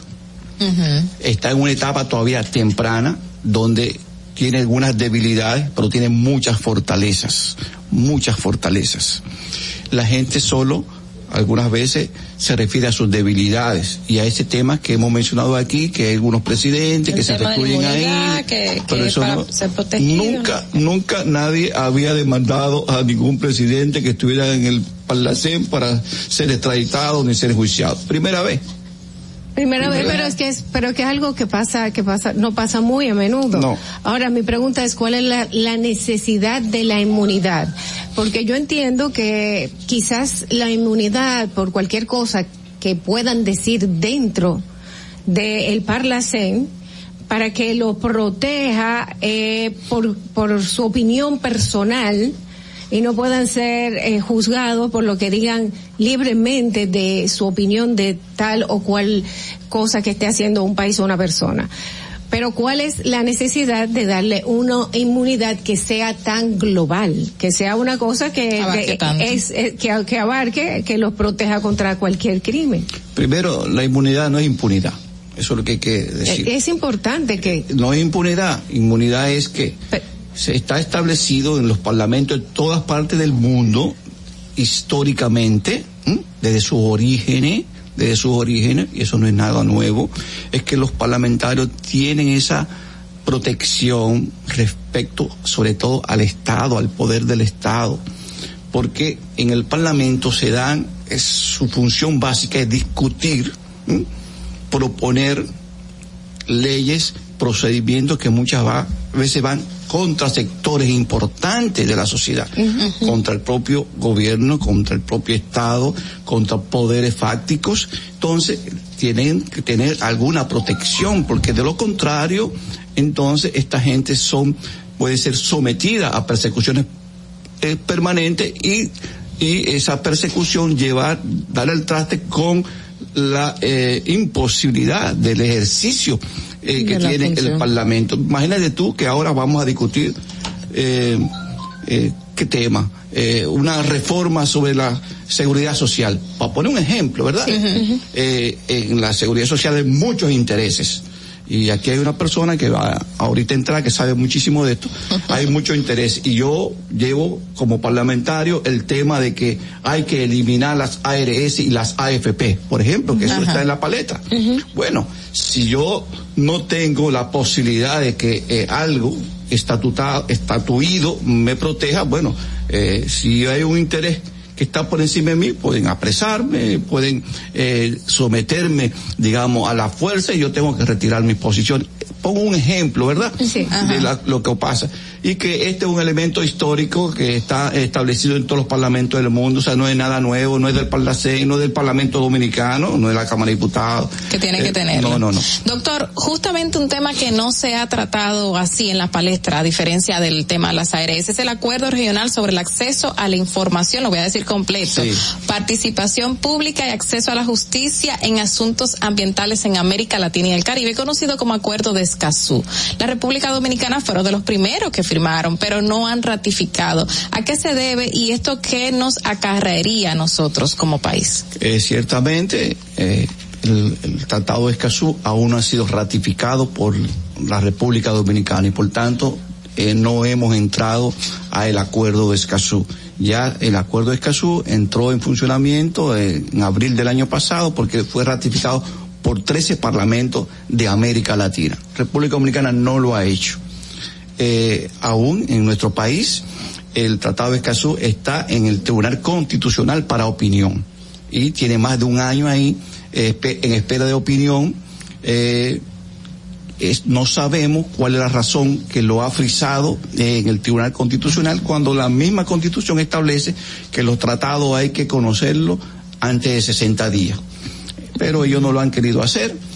Nos imaginamos que hay fuerzas poderosas que se eh, oponen a que el Tratado de Escazú entre en vigencia en República Dominicana. Y como tú habías dicho, porque eso tiene digamos, entre muchas cosas positivas que tiene, primero, protege los derechos de los que defendemos el medio ambiente. Ustedes saben, quizá eso no pasa aquí en República Dominicana con tanta frecuencia, pero en otros países a los ambientalistas, a los que protegen y defienden el medio, ambiente, los persiguen, lo encarcelan y lo matan, ¿eh? Y lo matan, sobre todo en, en países eh, como Centroamérica, eh, como Sudamérica, eso ocurre con mucha frecuencia. Este tratado le viene a dar un espacio eh, de protección a las personas.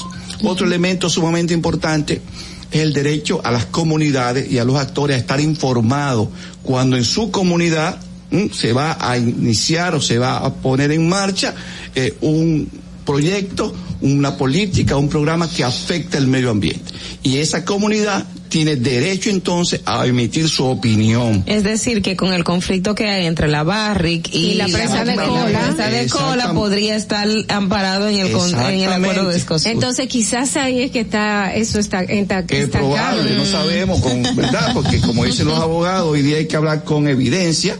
Eh, yo no tengo la evidencia, pero mi primer taller sobre Tratado de Escazú lo hice en Cuance. Y ya eso hace más de un año, dándole a conocer a la comunidad los beneficios del Tratado de Escazú para que nosotros, ¿verdad?, junto con las comunidades nos movilizáramos. Yo estoy promoviendo, no solamente en República Dominicana, sino en todo Centroamérica, y ahí van las funciones del Parlacén, las ratificaciones del Tratado de Escazú en todo nuestro país. En Centroamérica solo dos países lo han ratificado también, eh, y República Dominicana estamos fuera todavía, pero eh, sucede que cada vez es más importante el Tratado de Escazú. Hoy día, y ayer, eh, esta semana vi un, un, un Twitter y unas informaciones que ofreció la, eh, el, el Consejo Económico eh, Eso sí. Eso sí. eh, exactamente, eh, no, en este caso la CEPAL, que es un órgano de las Naciones Unidas, eh, donde des- le estaban exigiendo a los bancos, ¿m? a la banca multilateral, o sea, el BID, Banco Mundial, que a los países que vayan a prestarle dinero revisen si este país tiene el acuerdo de Escazú firmado. Si no, no van a prestar. O se hace más difícil. Bueno, y eso anda por ahí, ¿eh? Y eso anda por ahí. Excelente, y, y de eso tenemos que, que hablar un poquito más a fondo. Ya no será la última invitación y esperamos que la próxima pues nos las acepte porque quedan muchos, muchos temas siempre con usted cuando nos visita aquí en Distrito Informativo. Muchísimas gracias por, por su presencia, por asistir a nuestra invitación. El doctor Carlos Sánchez, quien es diputado al Parlacén, ambientalista y miembro de la APD. Señores, ustedes y yo tenemos que hacer una breve pausa y continuamos porque tenemos otro invitado. Arisbende Díaz Santana, economista, experto en seguridad, redactor de la ley del sistema de seguridad social. Así que quédense con nosotros. Atentos, no te muevas de ahí. El breve más contenido en tu distrito informativo. Y, aquí está el equipo del gusto, la bella Dolphy Peláez. Busquen un, suave y busquen un recogedor porque me voy a regar. Lo acompaña ñonguito. Que usted se sacrifique tanto en su oficina hasta las 8 de la noche.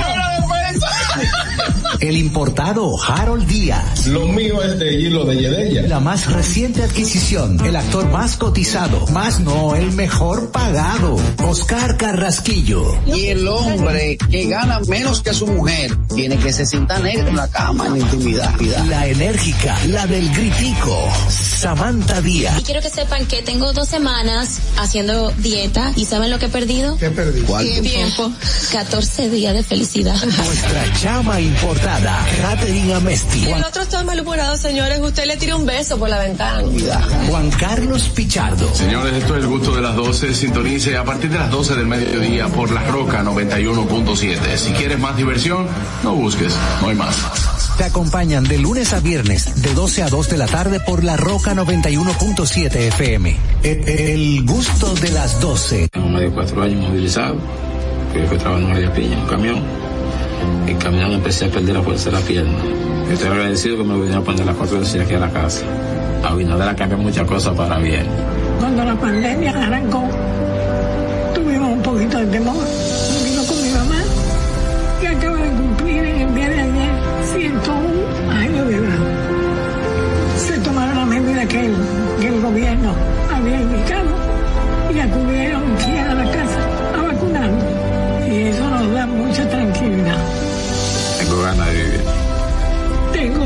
de vivir. Tengo muchas ganas de vivir, por eso me estoy cuidando. Gobierno de la República Dominicana. Estamos en YouTube. Disfruta de nuestro contenido. Suscríbete, dale like y comenta. Distrito Informativo. Ahí mismito donde estás. O tal vez aquí, recostado bajo una pata de coco. O en la arena tomando el sol. O dentro del agua, no muy al fondo. O simplemente caminando por la orilla. Ahí mismo, abre tu nueva cuenta móvil BH de León. 100% digital y sin costo. La creas en minutos con cero pesos desde Móvil Banking Personal. Ábrela donde quieras. Solo necesitas tu celular. Banco BH de León. Estás disfrutando de Distrito Informativo. Cuando uno ve televisión, busca entretenimiento, algo con que identificarte y que te dé un buen momento. Hay tantas cosas en el mundo, demasiados inventados, pero ¿dónde veo lo mío? Lo de los dominicanos. Y a ese mismo punto hemos venido cayendo para el mejor contenido. Baja Dominican Network. Te aseguro que si lo bajas inmediato te envicias a llorar conciertos musicales, religiosos y noticias. Pero ¿acaso sabes tú que es realmente adictivo en esta comunidad su contenido exclusivo? Oye, lo mejor de ahí para que lo tengas siempre puesto este servicio limosina que ofrecemos yo y Ñeñe. ¿Cómo que eso es lo más duro? Estoy seguro que tú has visto. El programa de los compadres con Correa y con Ñonguito. Perdónenme muchachos que les dañe el momento. El mejor programa de ahí, Conchi Santo y el reencuentro. Si yo bajo la aplicación, a tú te lo guata bien. Si tú eres dominicano, baja Dominican Network. Solo con- por mi edad conseguía trabajo en Casa Familia. Ahora yo, a través del curso que hice, auxiliar del cuidado y atención al adulto mayor, la técnica y los conocimientos que, que me aplicaron en el curso con Supérate y a través de la facilitadora, en verdad son 100%. Antes de darle terapia, tú tienes que tomarle presión arterial porque no todo el mundo se le puede dar un masaje. A veces, aunque te salgan las lágrimas, tienes que secártela. Yo le diría de verdad al presidente que no se pare ahí, que siga dando conocimiento. Una persona de mi edad lo va a hacer porque quiere progresar, porque quiere trabajar, quiere echar para adelante. Gobierno de la República Dominicana. ¿Viste qué rápido? Ya regresamos a tu Distrito Informativo. La hora estilar ha llegado. Por eso te traemos la entrevista del día en tu distrito informativo.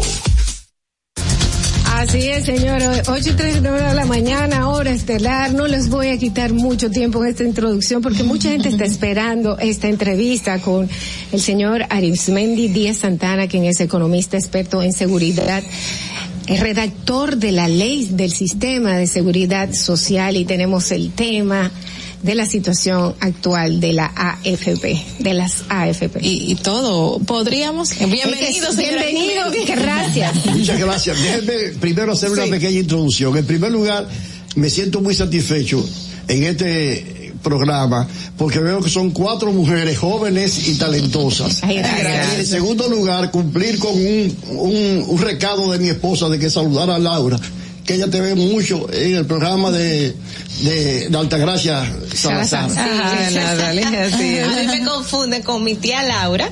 Yo te veo todos los días porque ella la pone ahí. Ay, qué lindo. Te parece Gracias. mucho. Gracias, gracias. Gracias, O sea que ya cumplí con una misión.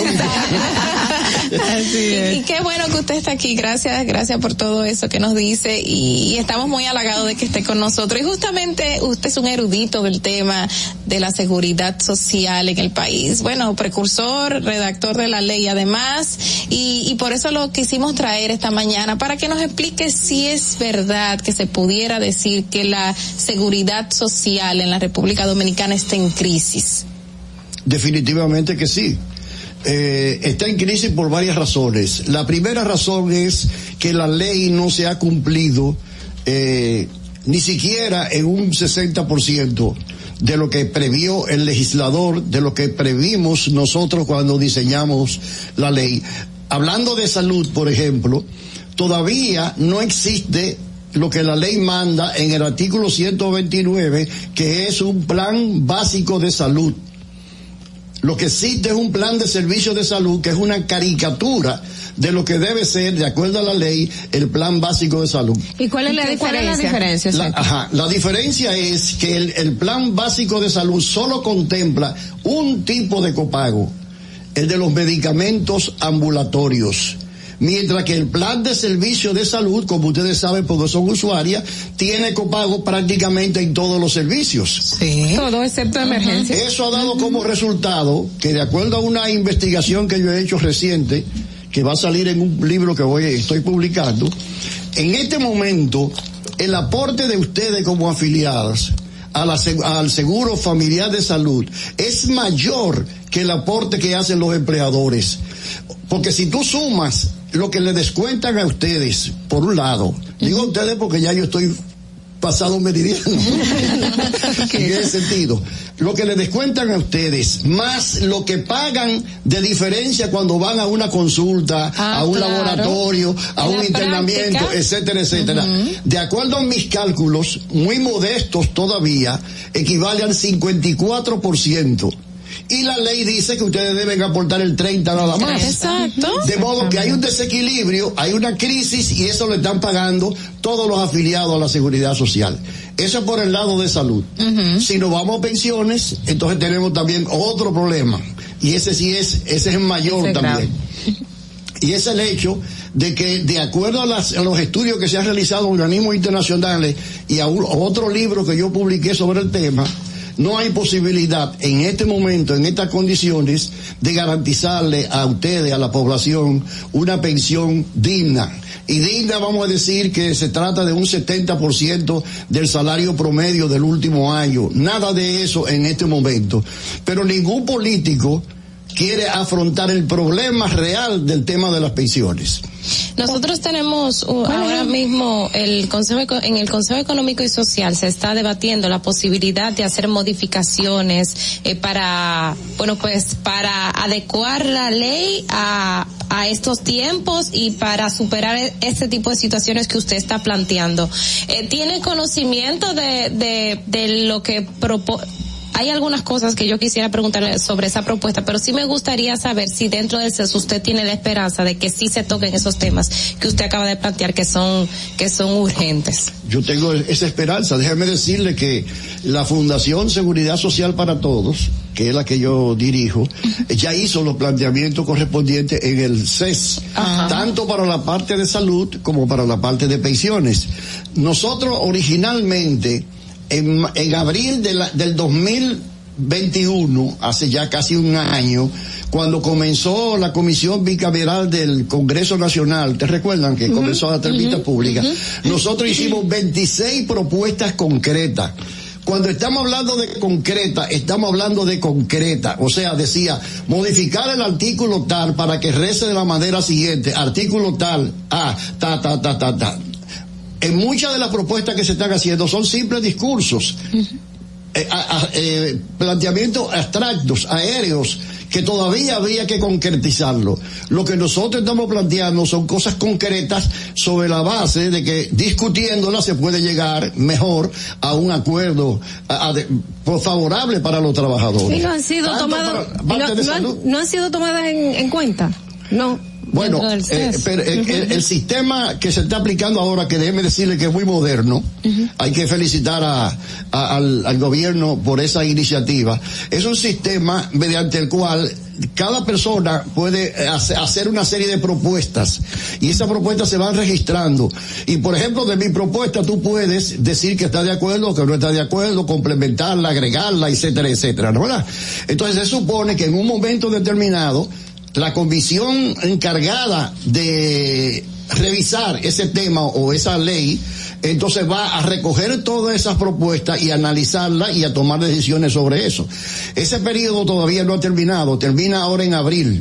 Son por lo tanto, por lo tanto, todavía están abiertas la posibilidad de hacer propuestas en favor o en contra, adicional, como se quiera, de cada uno de los temas. Y déjenme decirle, no solo de la ley de seguridad social. El presidente de la República propuso 12, 12 grandes reformas. Claro. Ahí está el tema del agua, ahí está el tema de o- otros temas de mucha importancia, etcétera. De modo que cualquiera de ustedes puede acceder a esa página y entonces, eh, como ciudadano, opinar a favor o en contra o proponiendo o negando cualquier eh, tema sobre cualquiera de los 12 puntos de reforma que ha planteado el presidente Luis Abinader. Hay un, el temor es que en el caso del CES no es el órgano que va a definir cuál va a ser la ley o la modificación que va a tener la seguridad social en República Dominicana. Usted como redactor de la ley recuerda y sabe que eh, cuando fue al Congreso, los, el los congresistas, por ejemplo en el caso de las pensiones, se sacaron su pensión aparte cuando se fue a, a establecer lo de la ley. Entonces, ¿qué garantía podemos tener, o sea, de, de que ese cambio en la seguridad que tanto necesitamos va a beneficiar a la población y no se va a imponer el criterio de las ARS y, la, y las AFP, que son las que siempre salen ganando en el juego? Bueno, aquí, para serte franco, garantía no hay de nada. Porque en República Dominicana ni siquiera la ley de tránsito se cumple a cabalidad. Mucho menos una ley donde hay tantos miles de millones de pesos envueltos y hay tantos miles de intereses creados que inciden sobre la misma. Ahora, aparentemente, tanto de parte del gobierno como del sector privado y de los sindicalistas y de la opinión pública en general, existe un consenso en principio, sin todavía concretarlo, de que es necesario, primero, aumentar la cobertura de los servicios. Segundo, elevar la calidad de las prestaciones. Y tercero, mejorar la satisfacción de la gente para que la población sienta que realmente ese es un sistema que le da protección social. Ahora, de ese discurso a la realidad, número uno, y luego de la realidad a aplicarlo, número dos, se necesita el empoderamiento de la población. Y sobre todo de ustedes que son jóvenes. Y sobre todo de ustedes que son mujeres, porque déjenme decirles lo siguiente, todas las investigaciones que se han hecho en el mundo, sobre todo en el campo de la salud, y por qué no también de las pensiones, indican que la mejor estrategia para lograr mayor protección de la población es involucrando fundamentalmente a la mujer. Miren por qué. Ustedes como mujeres biológicamente tienen más, necesitan más servicios de salud que los hombres, número uno. Son los que llevan a los hijos a- al, Los al centros médico. de salud. Sí. Son los que obligan al marido a que vaya a chequear. Increíble. Bueno, y eso en materia de salud. Y en materia de pensiones, tiene mayor longevidad. Así es, O duran sea más que tiempo. viven más tiempo y necesitan una pensión mayor. Hablando de realidades, la realidad es que sabemos que el sistema de pensiones lamentablemente no nos dará un futuro eh, adecuado eh, a nosotros en la actualidad, a los jóvenes que vayamos eh, surgiendo. Y pero ahora mismo hay un pánico generalizado, señor Arismendi, por lo que está pasando con la reducción de las ganancias que han tenido los clientes de las AFP. ¿A qué se debe para que usted nos explique, que usted es el más erudito obviamente del tema de nosotras, que nosotras, a qué se está debiendo esta eh, reducción de las ganancias? Bueno, se está debiendo a una eh, fluctuación en el mercado eh, financiero. Una fluctuación que no es propia exclusivamente de la República Dominicana, sino que es del mundo entero, ahora agudizada por el problema entre Rusia y, Y Ucrania. Ucrania, ¿no verdad? Eh, en primer lugar, la explicación que se da es que hay una parte de los fondos de ustedes que están invertidos en dólares, lo cual es una buena medida que nosotros cuando escribíamos la ley previmos, no en dólares, sino en moneda fuerte, dice la ley, porque no podíamos parcializarnos de esa manera. Eso puede ser dólares o puede ser euros, Euros. etcétera, etcétera, ¿no? Bueno, en este momento, por casualidad de la vida, y, y resulta que el dólar vale menos en este momento que el peso dominicano relativamente hablando, pero es en este momento. Por esa razón, si tú tienes, por ejemplo, mil dólares en tu cuenta de, de, de, de- de retiro, retiro, esos mil dólares, si la, si la tasa es a 60, se expresan en 60 mil pesos porque los balances no pueden estar en dólares y en pesos al mismo tiempo. Usted no puede sumar yuca con batata, pero dándome la, la vulgaridad. Bueno, si en, en un momento determinado, por ejemplo, esos mil dólares, la tasa sube de 60 a 65, tú en vez de tener en tu cuenta 60 mil pesos, vas a tener 65 mil pesos. Pero también puede ocurrir al revés como es este caso, que en vez de 60 sean, por ejemplo, 55, entonces en tu cuenta va a aparecer 55 mil. Sin embargo, en el caso de los dólares, eso no es problema, porque en primer lugar, porque más tarde o más temprano tú sabes que va a volver a subir, número uno. Y número dos, porque el dólar es una moneda fuerte. ¿verdad? O sea, que no se debiera convertir. Exactamente. Al fin y al cabo, tú no vas a salir perdiendo por esa vía. Ahora, por otra vía donde sí puedes salir perdiendo es por el otro lado, porque hay un 75% de los fondos eh, eh, de, la, de los trabajadores. Déjeme decirle que esos trabajadores tienen en este momento 757 mil millones de pesos. Los trabajadores son millonarios, lo que pasa es que somos tantos. Pero repartido, no- exacto, repartido más a la hora de poco. repartirlo no nos da lo suficiente. Exacto. Pero somos millonarios. Pero las AFP Ahora- siguen Yo- yo generando lo mismo, señor Arismendi, y nosotros no. O sea, a nosotros nos bajan, pero ellos siguen generando el mismo un por ciento que le están de ganancia. Ese es un punto importante. Eh, hace dos años que yo me opuse sistemáticamente en el Senado de la República, que hizo unas vistas públicas de un proyecto de ley que envió eh, Danilo Medina para eh, cambiar la naturaleza de la comisión de las administradoras de fondos de pensiones. ¿Por qué? Porque decía que se iba a reducir. Anterior- Dije- anteriormente era un sistema ganar-ganar. O sea, si, si tú tenías un dinero y yo como AFP lograba que tú eh, creciera ese dinero, una parte me correspondía a mí y el resto te correspondía a ti. ¿Y o sea, ahora qué ganar, pasa? ganar. Eso quiere decir que si tú perdías, yo perdía. Exacto. Pero ahora no es así. Ahora ellos tienen en este momento el 1.15% anual de todo el fondo acumulado por los trabajadores, independientemente de que haya ganancia o no haya ganancia en el fondo. Y eso es lo que ha pasado en este momento. El 1.15. 1.15 anual. Anual. Anual. Déjeme decirle una cosa. Eh, Andrés Manuel López Obrador, el presidente de México, logró en México algo que yo a veces no creía al principio, y fue bajar la comisión de las AFORES, allá se llaman AFORES, eh, administrador de fondos de retiro, AFORES, a 0.54 y aquí está en 1.15. O sea, aquí está el doble.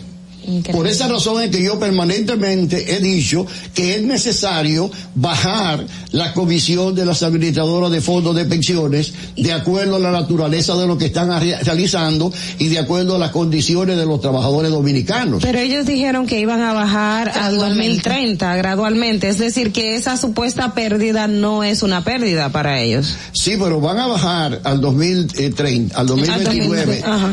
pero al mismo tiempo los fondos van creciendo. Es decir, que van ganando Entonces más. resulta, mira, aquí cada año, cada mes regular, los fondos de los trabajadores aumentan en 10 mil millones de pesos cada mes. Entonces, si los fondos van a seguir creciendo y yo voy a seguir bajando, al fin y al cabo no estoy haciendo ningún sacrificio. Es cierto. Eh, tiene toda la lógica, la, toda la lógica. La verdad es que es, es una joya hablar con usted. Esperamos que pronto. Ya se acabó. Porque se nos, se nos fue el tiempo, se- lamentablemente se nos fue el tiempo, ya son las 8 y 54 de la mañana y tenemos que entregar el programa. Pero esperamos poder eh, sentarnos de nuevo con usted. Este es un tema que los dominicanos necesitan mucha claridad. Y Así usted, mismo. y usted tiene la forma de llevar, de, de llevarla. Ojalá que pueda venir la próxima semana y, y compartir con nosotros, aunque sea media hora más y nos dé un poquito Yo más de- siempre, siempre tengo una razón para hacerlo cuando se habla de seguridad social. Y ahora que son cuatro talentosas muchachas con mucho más. Muchísimas gracias. Bueno, pues queda este compromiso. Muchísimas gracias al señor Arismendi Díaz Santana por acompañarnos. Él es economista experto en seguridad, es redactor de la ley del sistema de seguridad social. Estuvo hablando con nosotros de la situación actual de las AFP y lo vamos a tener la semana que viene ya comprometido aquí. A ustedes muchísimas gracias por acompañarnos en Distrito Informativo. Recuerden que tienen una nueva cita a las 7 de la mañana por La Roca 91.7. Muchachas. Bye, Gracias. bye. Bye bye.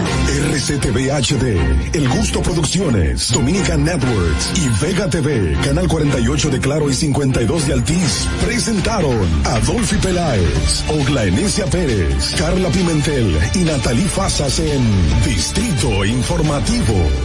Los conceptos emitidos en el pasado programa son responsabilidad de su productor. La Roca 91.7 FM no se hace responsable. Desde Santo Domingo, you're listening to 91.7 La Roca. Uniformes Batiza, única tienda con todo tipo de uniformes en existencia y por encargos. 42 años siendo líderes en el mercado dominicano, en la venta al detalle y al por mayor de uniformes tradicionales y personalizados, bordado, serigrafía y sublimación. Visítanos en cualquiera de nuestras sucursales en Santo Domingo, Avenida Mella, Naco y Punta Cana. Síguenos en las redes sociales, arroba Uniformes Batiza. Tu imagen corporativa en manos de expertos. Uniformes Batiza. Ahora en La Roca, el, el- el- el éxito trending de Laura.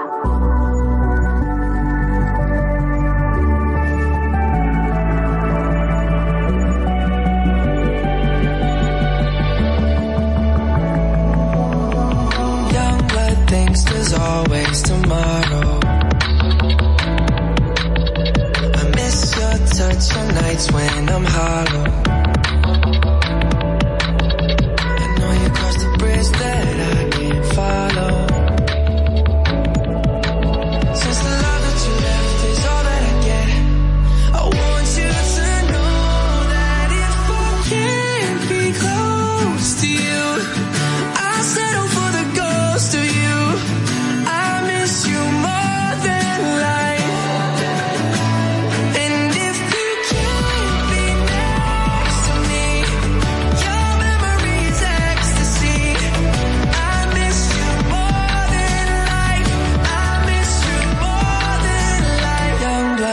There's always tomorrow.